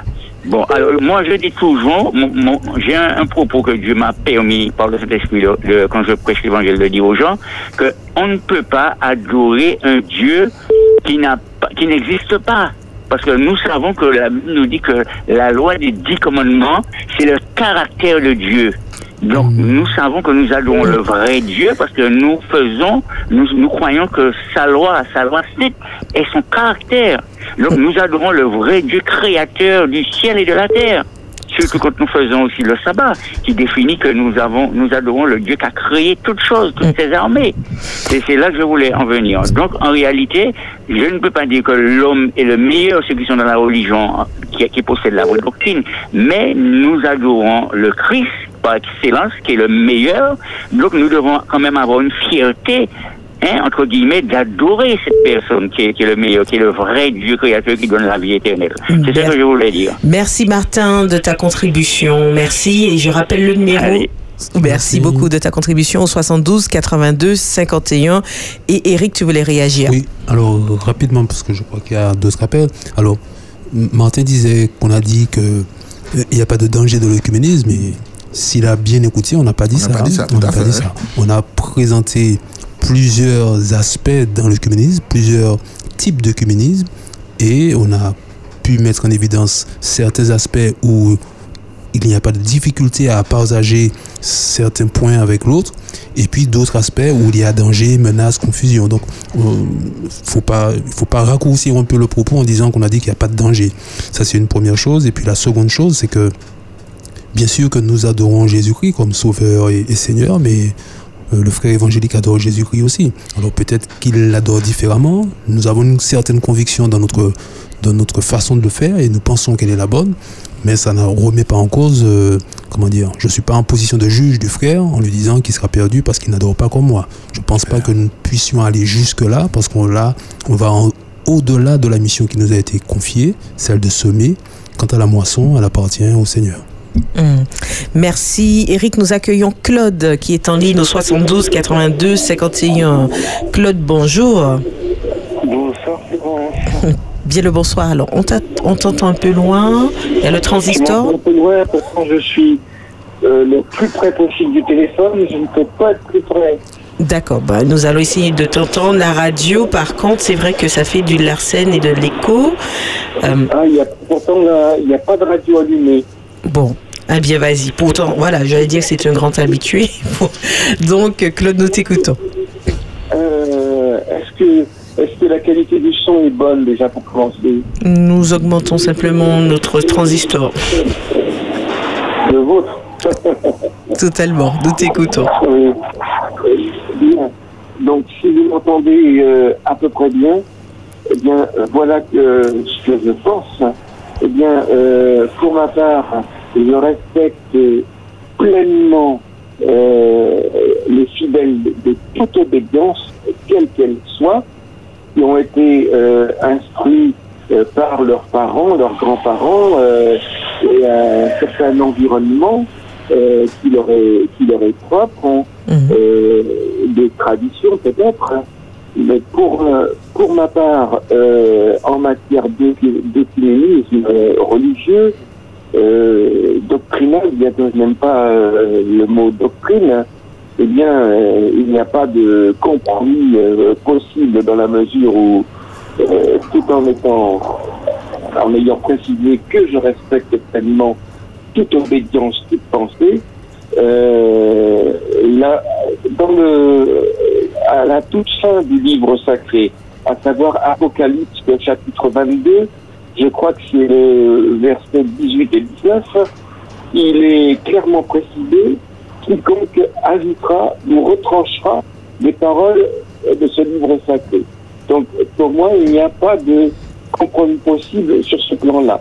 Euh, dans un, dans le cadre d'un d'un accord interreligieux entre différentes églises euh, relevant du, du christianisme, eh bien, euh, dans, dans le cadre d'un- compromis, euh, pour moi, il n'y a pas de compromis possible entre euh, l'intercesseur. Il n'y a qu'un seul intercesseur entre Dieu et les hommes, c'est euh, Jésus. Donc, il ne peut pas y avoir de, statut, euh, de, prétendu, euh, pardon, de prétendu saint ou d'autres personnages respectables de la Bible. Il n'y a que Jésus. Euh, S'agissant euh, du septième jour, euh, aucun homme ne peut le modifier et je pourrais multiplier les, les exemples. Donc, respect de toute obédience, oui. Compromis avec la parole sacrée de Dieu et modification euh, de celle-ci, euh, eh bien, c'est tout simplement non. Voilà quelle est ma position. Merci Claude de ton intervention et de ta participation. Euh, chers amis, vous pouvez également réagir euh, comme Martin et Claude sur le plateau en direct au 05 96 72 82 51. Alors, il est vrai que Martin et Claude ont, ont- ont mis un point d'orgue aux doctrines et euh, où il n'y a pas de compromis possible. Il y a une réaffirmation justement euh, qu'il qu'il souhaite garder euh, sans compromission, sans, sans ouverture, avec Christ au centre ou la personne de Jésus au centre. Euh, or, il est Or, nous avons pu voir également qu'il y a une posture d'ouverture néanmoins qui se fait envers les communautés pour des raisons de représentation, pour des ra- raisons administratives. Alors, ma question est, est-ce que euh, avoir cette dynamique euh, de représentation collective, administrative pour faire front ou face à un gouvernement, une posture, un positionnement, peut entacher ou peut amoindrir, peut influencer euh, une, des doctrines. Alors, de mon point de vue, non. De mon point de vue, non. hein. Euh, ce n'est pas parce que vous êtes dans un rapport à l'autre, même administratif, que fait, cela que- touche à, à votre croyance. Voilà, que vous reniez un truc. Oui, euh, voilà. Mais on a dit ça dès le départ. hein. Il me ça. semble que ça a été Ah, clair. Et puis, il y a, y cet aspect-là. Donc, le fait de ne discuter, échanger avec l'autre ne vous fait pas adhérer d'emblée à ce qu'il pense ou à ce qu'il dit. Vous discutez, échangez avec lui, vous avez une représentation commune auprès de- des autorités. Il n'y a pas là un, un danger sur votre croyance, sur votre enseignement. Quand on parle de doctrine, on parle d'enseignement. Tout à fait. Et je voudrais quand même souligner une chose, c'est que l'enseignement, il n'est pas figé. Contrairement à ce que parfois on, on- on veut... Parce que c'est sécurisant de penser que c'est comme ça et ça sera toujours comme ça. Mais le principe de l'enseignement, c'est de pouvoir être euh, adapté, corrigé, revu parce qu'on avait mal compris et qu'on comprend différemment. À l'Église catholique, il y a des dogmes et le dogme, lui, ne change pas. Et c'est ça qui a conduit précisément l'Église dans certaines errances. Et même quand on reconnaît l'errance, mais on reste dedans parce que le dogme ne change pas. Il me semble bien que à l'Église adventiste, nous avons des enseignements et ces enseignements peuvent être revus et corrigés en fonction de l'étude de la Bible. Alors pas en fonction du contact qu'on a eu avec euh, telle ou telle église, mais en fonction de l'étude de la Bible. Et je crois que on fait bien de garder cette souplesse euh, quant à notre approche, parce que c'est ce qui permet de grandir finalement et de progresser dans son parcours de foi. Mais être dans, un rapport administratif avec l'autre, quel qu'il soit, ne touche pas à, à l'essence de ma foi. Tout à fait. Euh, je voudrais juste lire une citation d'Hélène G. White. euh, Dans le livre Évangé- Évangélisé, au chapitre euh, 67. Alors que tu vas lire euh, ce passage, je demande à Serge de patienter. Nous Oui, allons voilà. le prendre tout de suite après. Voilà, alors, marcher, marcher dans la lumière croissante. Gardons-nous de raisonner de la manière suivante. Deux points. Eh bien, puisque nous avons maintenant toute la vérité et que nous comprenons les points principaux de notre foi, nous pouvons nous reposer sur cette connaissance. Point. Elle continue, la vérité se révèle de manière progressive et nous devons marcher dans la lumière croissante. Qu'est-ce que ça veut dire, Jean-Marc? Donc, justement, euh, euh, gardons-nous de, de- de rester fermés. Nous devons toujours être ouverts, écouter. À partir du moment que cela ne remet pas en cause euh, les fondements que nous avons de notre foi par rapport à, à l'enseignement que nous avons, euh, euh, nous devons rester ouverts. Il faut, il faut écouter. Maintenant, on ne va pas partir dans, dans, dans, dans tout ce- tout- tout- tous les vents de doctrine pour être précis, mais nous devons rester fermes sur la parole de Dieu. Et, et c'est toujours sola scriptura sola, seule la parole seule. Nous restons sur ça. Et une dernière chose, euh, il ne faut pas que nous confondons religion et confession. Mais nous allons en parler tout de suite après l'intervention de Serge. Serge, nous l'accueillons. Espérance FM, bonjour Serge.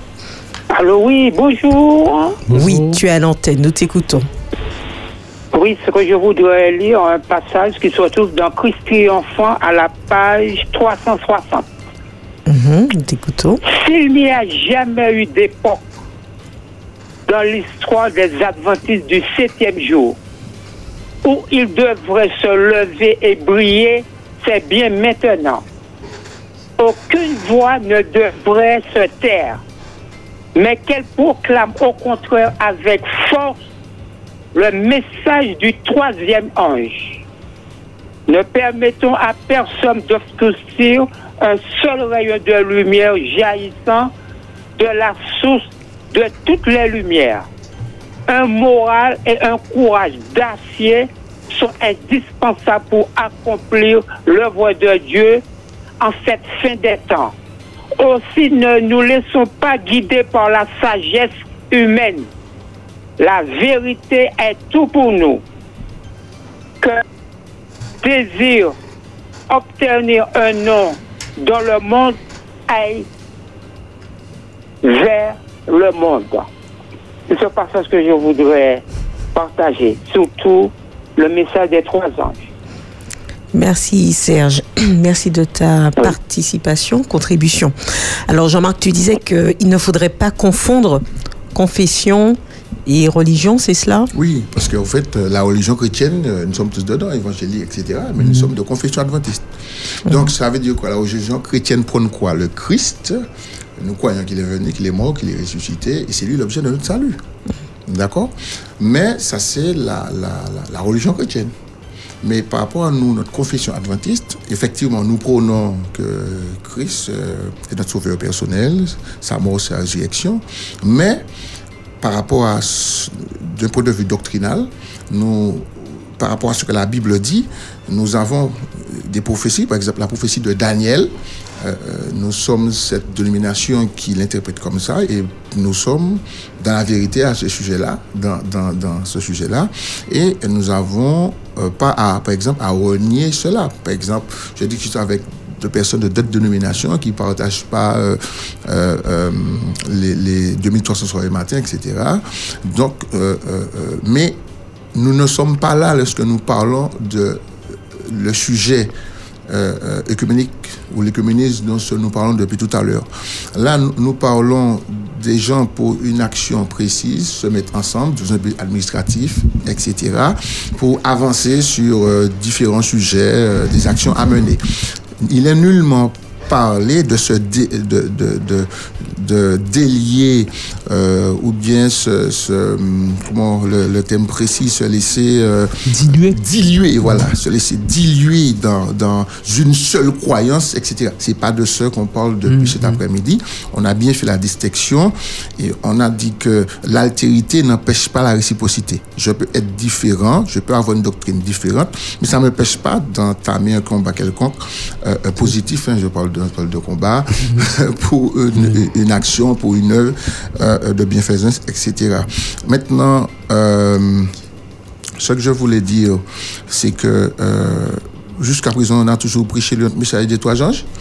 Euh, c'est un message véridique, il n'y a aucun souci sur ça. On- euh, mais dans certains moments, euh, je ne pense pas que quand nous allons devant le banquier pour demander un prêt, on est en train de prêcher, et que Dieu de l'égard, le, le bonhomme va nous regarder. Tout, il y a un temps, il y a un moment pour chaque chose. Vous avez- Est-ce que vous avez un problème ou pas?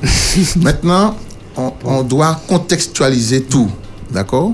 Et en tant qu'adventiste du septième jour, le message, il est bon. Nous sommes clairs. Mais souvent, des fois, ce sont les messagers qui, qui, qui posent problème. Peut-être dont moi, je suis le premier. Mais en tout cas, euh, nous devons être clairs sur cela. Euh, nous ne revenons pas dans ce que nous avons dit sur aucune doctrine, sur ce que nous professons au niveau de l'Église adventiste, mais nous disons qu'il faut être ouvert aux autres dénominations si nous avons des, des, actions à mener, etc. Et euh, si, d'ailleurs, hein, ici au niveau de la radio, nous avons quelqu'un qui nous parle d'histoire euh, dans Oupédissa, et je ne pense pas qu'elle est de notre obédience. Et pourtant, euh, ce qu'elle apporte euh, d'un point de vue euh, de la connaissance, ceci euh, c'est extraordinaire. Très bien, merci Jean-Marc. Euh, Philippe, réaction avant d'accueillir Roméo. Oui, je voulais juste dire tout à l'heure, nous avons euh, le mot souplesse a été, euh, a été échangé là. Euh, bon, souplesse ne veut pas dire, euh, comme cela a été précisé par la suite, hein, bon, d'aller dans tous les vents de courant, puisque bon, l'é- l'Église adventiste, de, bon, son histoire marque bien son positionnement comme étant un mouvement, c'est-à-dire qu'il va effectivement euh, euh, Revoir de- certaines choses. Voilà, revoir Corriger. certaines choses en fonction de, de- de- des, des lumières que Dieu a apportées euh, euh, à, ses, euh, bon, à ses enfants. Et, mais il ne s'agit pas de, de- de modifier, de changer, de, voilà, d'être d'être instable. Jean-Marc veut réagir, L'Église est vraiment, mais- est vraiment euh, fondée. Oui, Jean-Marc. Non, mais d'ailleurs, mais c'est formidable ce que tu dis là, Philippe. L'Église adventiste par rapport à son histoire. Si on étudie l'histoire de l'Église adventiste, il faut voir d'où viennent justement les doctrines que nous défendons aujourd'hui. Le sabbat, ça vient d'où? Des baptistes. On avait les sabbatistes. Ensuite, euh, elle vient d'où? Méthodiste. Elle vient des méthodistes. Euh, euh, la justification par la foi, ça vient d'où? Ça vient de prêtres catholiques, Luther. Donc c'est un syncrétisme de, de, de, De, de Johnny Wagoner. de, de- de différents euh, Johnny Wagoner de différents apports de différents apports. C'est un syncrétisme de différents apports qui, qui, qui ce syncrétisme là fait qu'aujourd'hui euh, nous avons un mouvement qui a émergé d'ailleurs d'un- grand, euh, on va dire, de notre langage martinique, un grand coup bouillon euh, en, en 1844, et ce qui fait que nous, nous, nous sortons de, de cela et qui fait qu'aujourd'hui, nous disons que nous sommes une église adventiste. Mais nous ne devons pas jeter le, le bébé avec l'eau du bain, c'est bien ça? Et on doit reconnaître que nous avons des, des, des apports de différentes obédiences qui ont traversé l'histoire et que nous prenons aujourd'hui dans nos doctrines. Donc on doit étudier l'histoire aussi de l'église adventiste. Merci pour euh, ces lumières, Jean-Marc, et nous accueillons Roméo sur notre antenne en direct. allô, bon- Oui, Roméo. bonsoir. Bonsoir, nous t'écoutons. Oui, ça fait un moment que j'écoute, euh, j'ai écouté l'émission euh, en voiture. Euh, il est vrai que l'Église adventiste a son histoire. Euh, L'Église adventiste a été fondée à après le désappointement de 1844. Euh, mais euh, quand on, quand on, si on, si on doit, allô Oui, oui, nous t'écoutons, nous t'écoutons. quand on étudie les points dogmatiques de l'Église, les points dogmatiques de l'Église, quelles que soient les générations, les années, doivent rester inchangés. Et c'est pourquoi que il faut euh, aborder ce sujet avec beaucoup de prudence lorsqu'on dit que comme dit que nous évoluons, il y a ben, euh, des choses incomprises auparavant et qu'aujourd'hui on comprend mieux, puis on accepte, mieux parce que on a fini par comprendre. On dit, j'ai entendu un frère dire ça euh, il n'y a pas longtemps dans, la discussion. Je vous donne un exemple clair parce que je suis clair dans ce que je dis. Quand on regarde bien, aujourd'hui, il y a même aujourd'hui une fenêtre ouverte pour euh, accepter l'homosexualité dans l'Église. Je me dis, aujourd'hui, nous sommes face à un grand danger. C'est-à-dire que Hélène White l'avait dit hein, d'ailleurs. Il y a un passage où elle est claire, elle dit que l'homme va se faire habiter par de hommes serviteurs. Des gens qui n'ont même pas été à l'école. Ce sont eux qui vont achever l'œuvre à la fin. Pourquoi? Parce que euh, tous les grands pasteurs qui ont brillé comme des étoiles, qui ont fait, qui ont, fait la fierté euh, du peuple, vont se taire. Vous savez pourquoi? Parce que vous ne pour prêcher, pour prêcher le dernier message, parce que nous sommes, c'est c'est clair aussi, le message des trois ans, c'est le dernier message. Il n'y a pas d'autre. Le dernier message que Dieu a, Dieu a choisi un peuple pour ce message bien spécifique. Mais comment prêcher ce message-là si moi, et dans ce message-là, je suis forcé de dénoncer, de dénoncer, de dénoncer Babylone?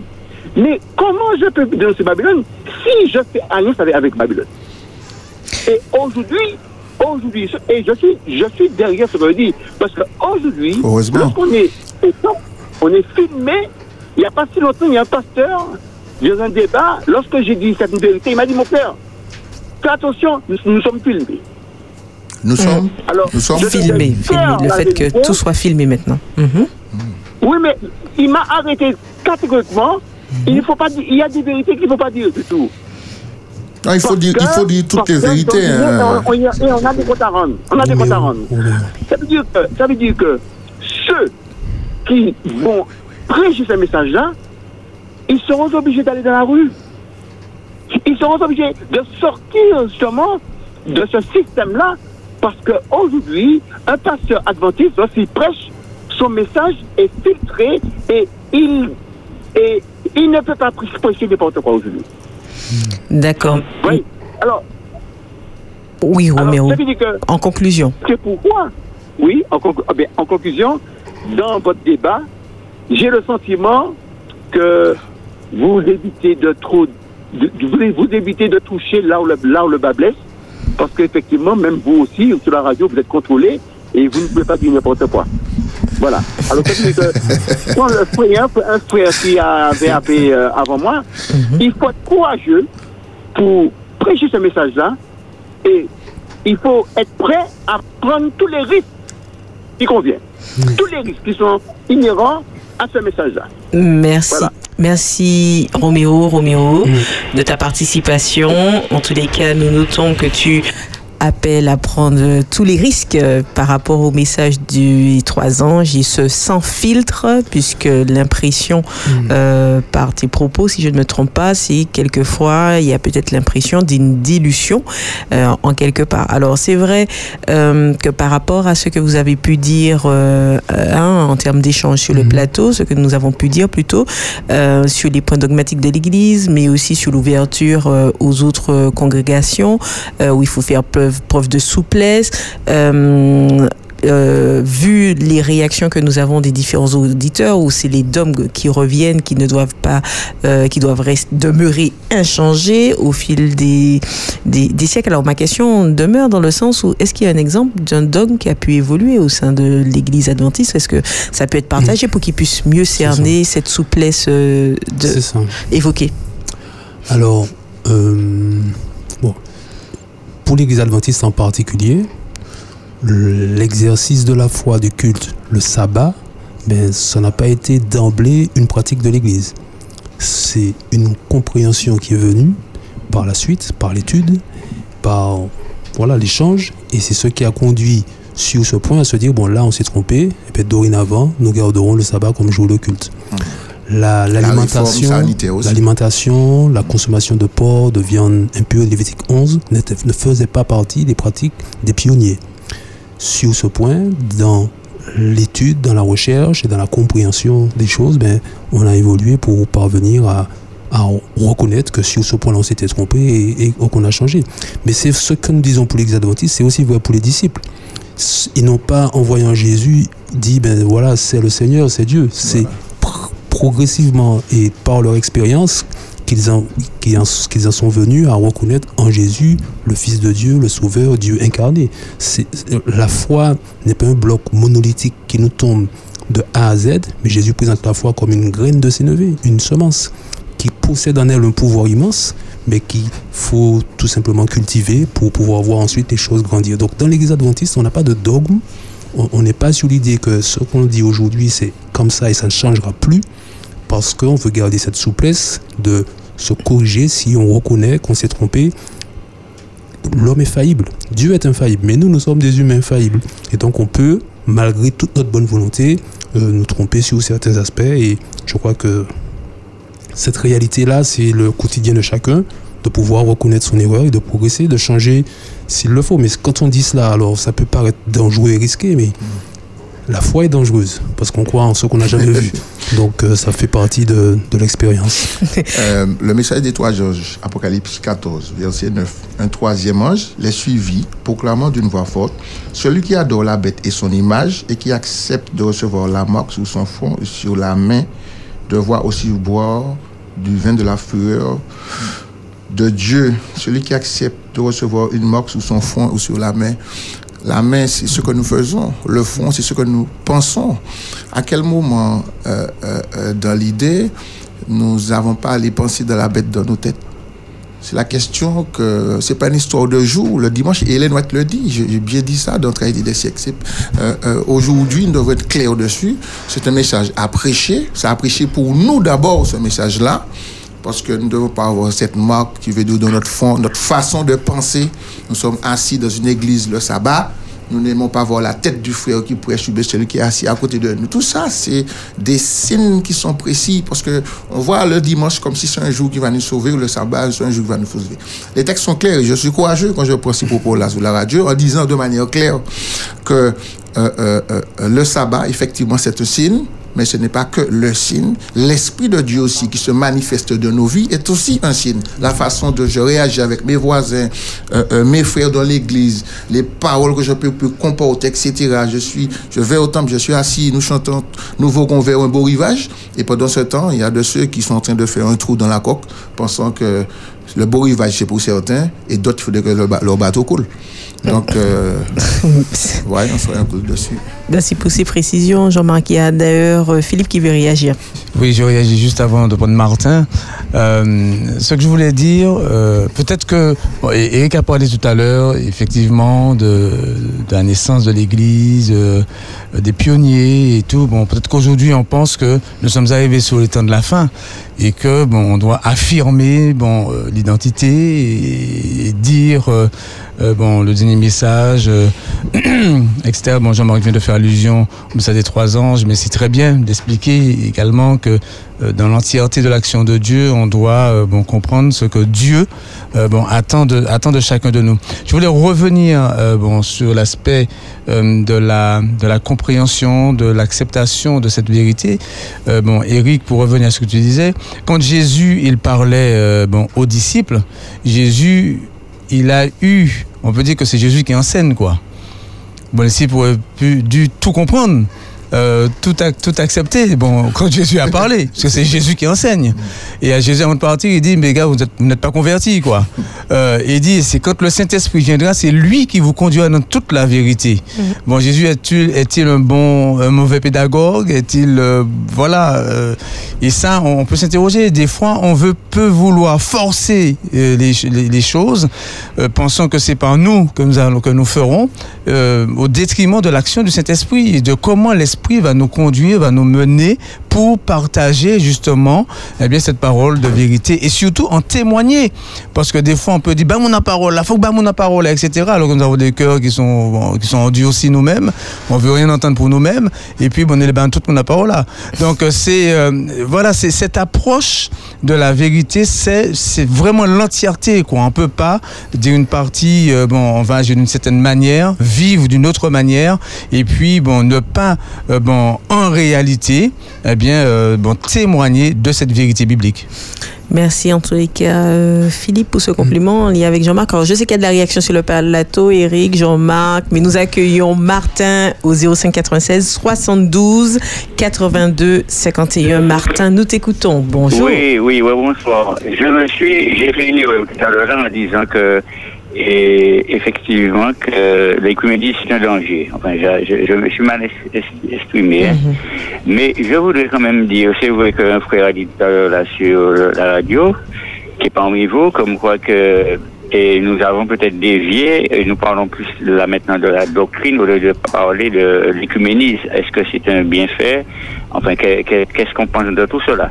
Bon, alors, mais en, en réalité, ce que j'ai entendu dire l'écuménisme, c'est une question de s'unir avec, avec les autres religions dans certains domaines, sauf dans le, au point de vue doctrinal. Hein?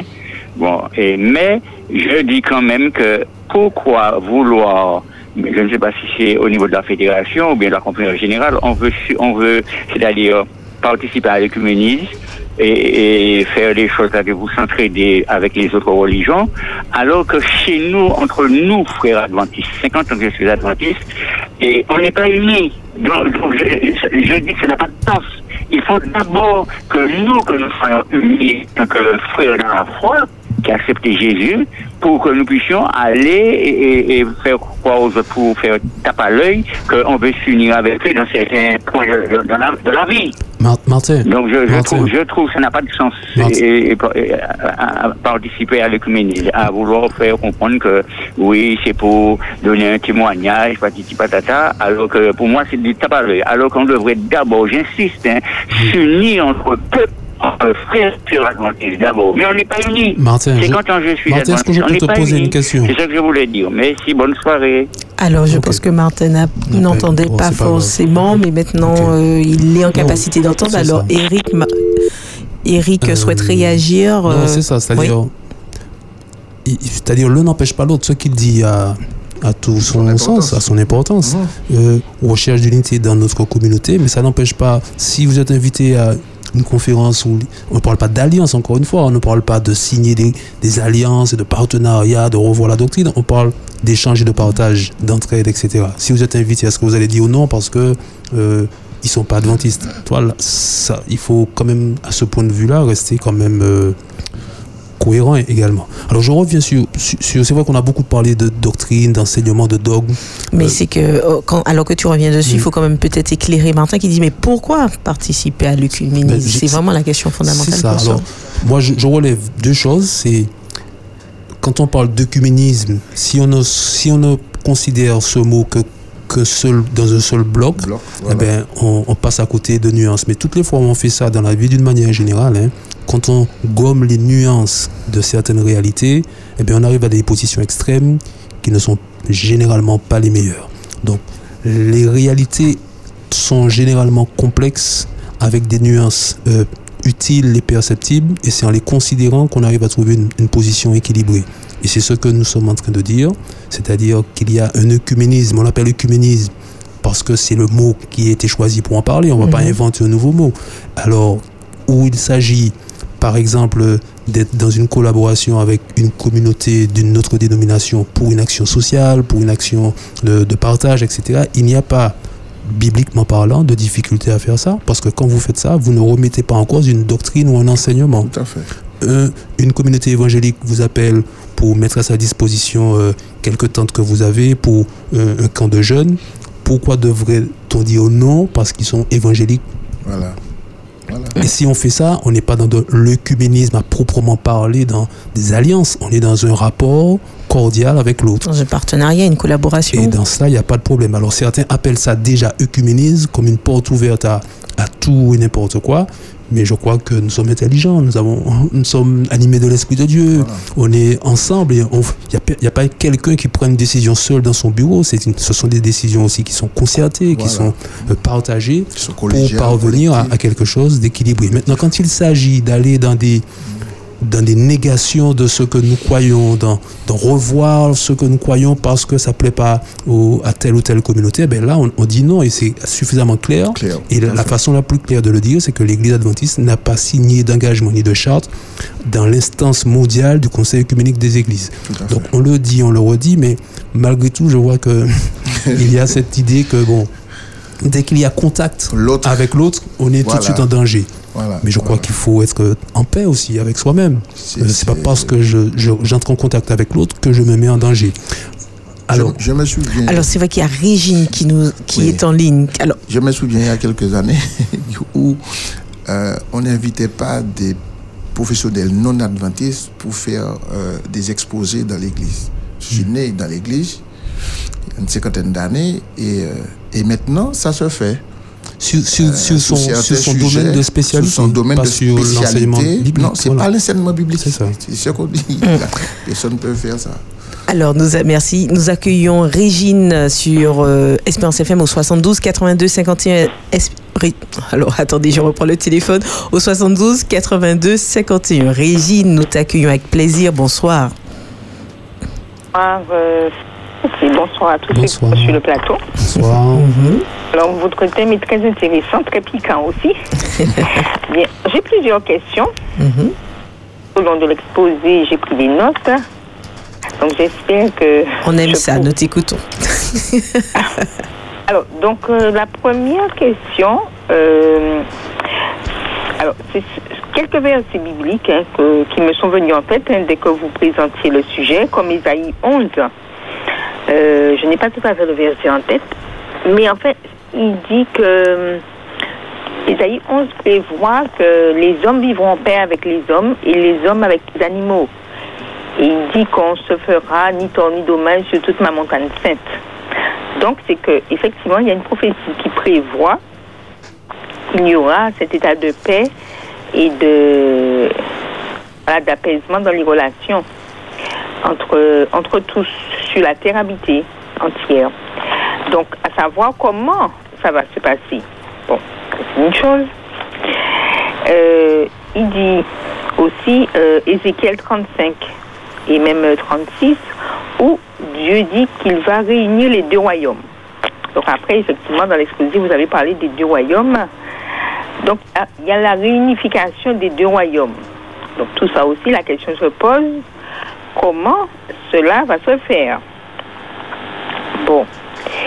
Alors, une autre question qui semble ne rien avoir avec euh, le sujet, et que je pose quand même, je vous explique pourquoi. quand on voit un être humain, vous avez parlé des différentes instances internationales, euh, euh, tribunal pénal, enfin toutes les, tout ce que vous avez dit. Quand on voit un être humain, comment savoir si c'est un être humain réel ou si c'est un bon ange ou un ange déchu ça aussi c'est une question. Parce qu'il y a des gens qui gèrent ces institutions, mais comment savoir Qui sont-ils? C'est la question. Donc, est-ce que l'institution, elle est dirigée par Dieu à travers ses agents ou par, voilà, un mauvais esprit Bon, alors, donc, une autre question. Euh, alors, vous avez cité les anglicans. Est-ce que, est-ce que la communauté des bails fait partie des, du conseil œcuménique des églises? Alors, euh, les bails, d'après ce que j'en sais, ce sont ceux qui pensent que, Jésus-Christ, enfin, Moïse, enfin, tous c'était des manifestations de Dieu. Et eux, ils disent que Baoula ou le Bab, c'était une autre manifestation qui prône l'unité de tout le genre humain et euh, le service à autrui. Donc, est-ce que eux, ils font partie de, ce conseil œcuménique? Et puis, une autre petite question. Oh, J'espère que vous pouvez me répondre. Souhaitons que ça soit la dernière, Régine, au vu du temps. hein. C'est par rapport à ça. Si on veut te répondre Ah, à- voilà, à, tout à toutes les questions, il ne faut pas qu'on. Je vais, je vais m'arrêter là. Non, mais nous t'é- nous t'écoutons pour la dernière. Nous t'écoutons pour la dernière. Voilà. Donc, euh, j'écoute vos réponses. Régine, la dernière question. Ah, bon, Euh, je crois que c'est tout. Sinon, le reste, c'était des notes. euh, voilà. d'accord. Je vais m'arrêter là. Très bien, pour qu'on prenne le temps de, de, de- d'y répondre. Merci pour ta participation, Régine. Euh, très riche en termes de questions et de réflexions. Pour le, pour le, pour le bail, c'est ça Oui. Je laisse euh, pour En fait, Eric. en fait, sur le site de la conférence œcuménique des églises, on va sur le site, il y a un onglet où on peut cliquer dessus pour voir la liste de toutes les communautés présentes. Il y en a plus de 300, donc là, il faudrait faire une recherche, etc. Et c'est assez simple à faire. Donc, on va, tu peux aller sur le site, tu cliques euh, sur Conseil œcuménique des églises, il y a l'onglet euh, Les églises membres, et quand tu cliques dessus, tu as l'ensemble. Il y en a plus de 300, donc ça va peut-être prendre un certain temps pour repérer l'église en question. Euh, mais il y a dessus. Après, En fait, ce n'est pas anodin si Régine a demandé euh, pour la communauté des baillis, parce que c'est la foi de baillis. Et en fait, il y a un lien avec l'ONU euh, aussi, parce qu'ils sont euh, comme les conseillers, on va dire aussi, euh, euh, sur ce domaine, sur les questions spirituelles et autres. Et donc, euh, comme dit hein, Régine et ceux qui nous écoutent, en effet, il faudrait suivre. euh, on n'a pas le temps là de vérifier, euh, donc il faudrait aller sur le site euh, de, comme indiqué Conseil, conseil œcuménique des églises. du Conseil économique des églises, mais peut-être que ça va nécessiter un autre débat parce que pour voir les interactions qu'il pourrait avoir entre certaines communautés et avec les institutions mondiales, internationales que nous avons vues, qui influence qui, et d'où la question de Régine, où on est sous quelle influence quand elle disait euh, qu'elle pose quand même la question, ange déchu ou ange ou être Oui, humain qui oui. est derrière, c'est qu'en fait, derrière toutes ces institutions euh, mondiales, internationales, il y a, euh, sous quelles influences sont-elles? Et on peut aller au-delà également, quelles sont les interactions qu'elles ont avec euh, ben, les églises, avec euh, les, les, les dynamiques œcuméniques repérées également ou qu'on a pu mentionner? Voilà. Juste peut-être sans forcément répondre à la question, ma pensée c'est de dire, euh, peu importe l'influence de l'autre, le l'essentiel pour moi c'est de savoir sous, sous, sous quelle, quelle influence, moi je suis. Et une fois que je sais sur quelle Quelle influence influence je je suis, pour le reste, euh, advienne que pourra par la grâce de Dieu. Tout à fait. Et euh, Paul va dire dans 1 Timothée 2, les versets 1 à 6, Paul va dire. Vas-y, vas-y. Oui, c'est-à-dire qu'avant, c'est qu'il y a Henri qui nous attend. Et c'est Ah. vrai que Ah, l'émission est tellement intéressante qu'il nous reste que six minutes pour tout finaliser. On écoute Henri. Henri, on te donne vraiment une minute. Henri, Espérance FM t'écoute. Oui, oui, justement. J'ai appelé, ce n'est pas pour le débat d'aujourd'hui, mais il y a une chose qui me tient à cœur là. Donc, vraiment, Est-ce qu'on ne peut pas faire le débat sur ça, sur l'applaudissement et Amen Parce que nous voyons qu'on dit que la, la, la, la, c'est comme ça. La, la on, peut- peut, on peut, on peut, on, peut, on peut chanter, et- frapper les mains, mais applaudissements et amen. Est-ce qu'on ne peut pas faire un débat sur Je je note, Henri, ta proposition de sujet. On va voir comment l'élargir aussi. Euh, donc, l'applaudissement et Amen. Nous te remercions grandement et nous, nous poursuivons sur la thématique du jour, euh, l'écuménisme en marche, opportunité ou danger. Alors, réaction Alors- sur le plateau, c'est vrai que nous prenons vraiment la courbe de fin de l'émission. Oui, oui, Jean-Marc, nous Alors- écoute. Ok, Paul, c'est Paul qui dit euh, dans 1 Timothée 2, verset 1 à 6. On va pas tout lire, mais Paul demande de prier pour euh, les rois et tous ceux qui détiennent l'autorité, afin que nous puissions mener une vie tranquille, paisible, respectable, dans un parfait attachement à Dieu. Voilà ce qui est bon et agréable à Dieu, Dieu notre Sauveur, qui veut que tous les êtres humains soient sauvés et parviennent à connaître la vérité. Paul le dit. Donc, priez pour les autorités, comme la sœur dit, enfin, je Oui, sœur, Régine le dit en plus qu'il y a un état de paix qui est mentionné plusieurs fois dans la Bible. Et comment cela va se passer? Comment Voilà, cela va se faire? C'est vraiment sa question. Alors oui, il y a cette partie-là, mais je vous laisse. Elle disait, est-ce que savons-nous s'il y a des gens qui sont... Ah, sous- des sous quelle influence Sous quelle influence? Donc, euh, euh, déjà, Paul nous demande de prier pour nos autorités, c'est important. Et puis, euh, Paul dit aussi, hein, un Thessaloniciens, que quand les hommes diront paix sur terre, une win soudaine. Oui. Donc, euh, la paix qui sera vraiment établie, c'est Dieu qui va l'établir. C'est quand le Christ reviendra, on aura vraiment une paix totale.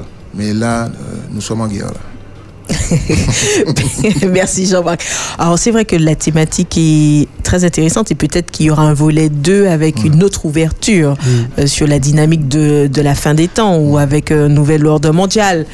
Mais nous ne pouvons prendre aucun auditeur et nous remercions chaque auditeur euh, qui a participé en tout cas à cette émission. Nous en avons euh, allant- euh, en ligne et nous ne pouvons les prendre donc nous allons voir comment poursuivre ce débat. Cependant par rapport à- au sujet, à la thématique développée, venons-en à la conclusion. Nous avons vraiment juste une minute et demie pour conclure euh, sur l'œcuménisme en marche, opportunité au danger. Que faut-il retenir? Ok, c'est un peu frustrant, c'est vrai, parce qu'on on voudrait dire beaucoup de choses. Alors, sur la question, moi, je dirais que entre un œcuménisme où on, on renie un peu ses croyances, ses, ses- ses- sa, sa doctrine, son enseignement, et une position à l'opposé où on ne parle avec personne, on discute avec personne et on veut rien avoir avec personne, entre ces deux extrêmes, il y a certainement un espace dans lequel on peut parler avec l'autre sans remettre en cause ce qu'on est, parce qu'on est au clair sur ce qu'on est, on a un enseignement clair, et on peut, euh, une fois qu'on est au clair avec soi et en paix avec soi, entrer en contact avec tout le monde, être, comme Jésus l'a dit, le sel qui se mélange aux aliments pour donner du goût et de la saveur. Merci Eric. Jean-Marc, que faut-il retenir? Euh, alors, euh, je voulais, par rapport à Hélène Girouette euh, et euh, ok, l'éternel est grand, mais il prophétique. Alors, dans l'idée, c'est que euh, dangereux ou pas, ça peut être dangereux effectivement si nous laissons euh, emporter par tout vent euh, de doctrine.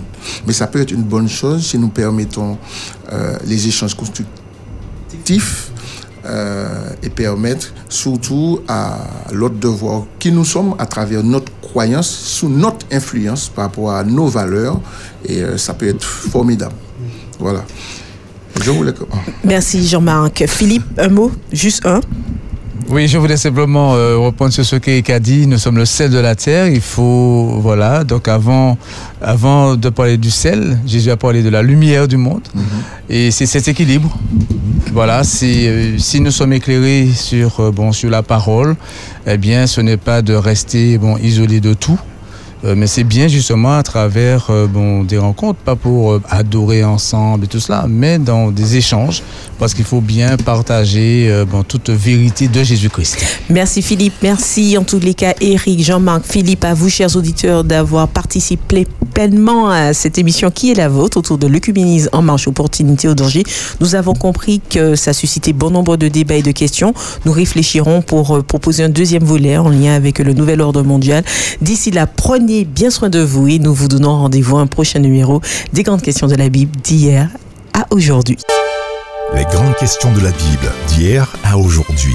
Les questions d'hier sont-elles les mêmes qu'aujourd'hui? Ça éveille beaucoup de notions attachées à la foi, à la liberté, à la nature de Dieu, et j'en passe. Les grandes questions de la Bible d'hier à aujourd'hui, animées par Florence Joseph Louisia, son panel et les auditeurs. Mais aujourd'hui, il y a une espèce de...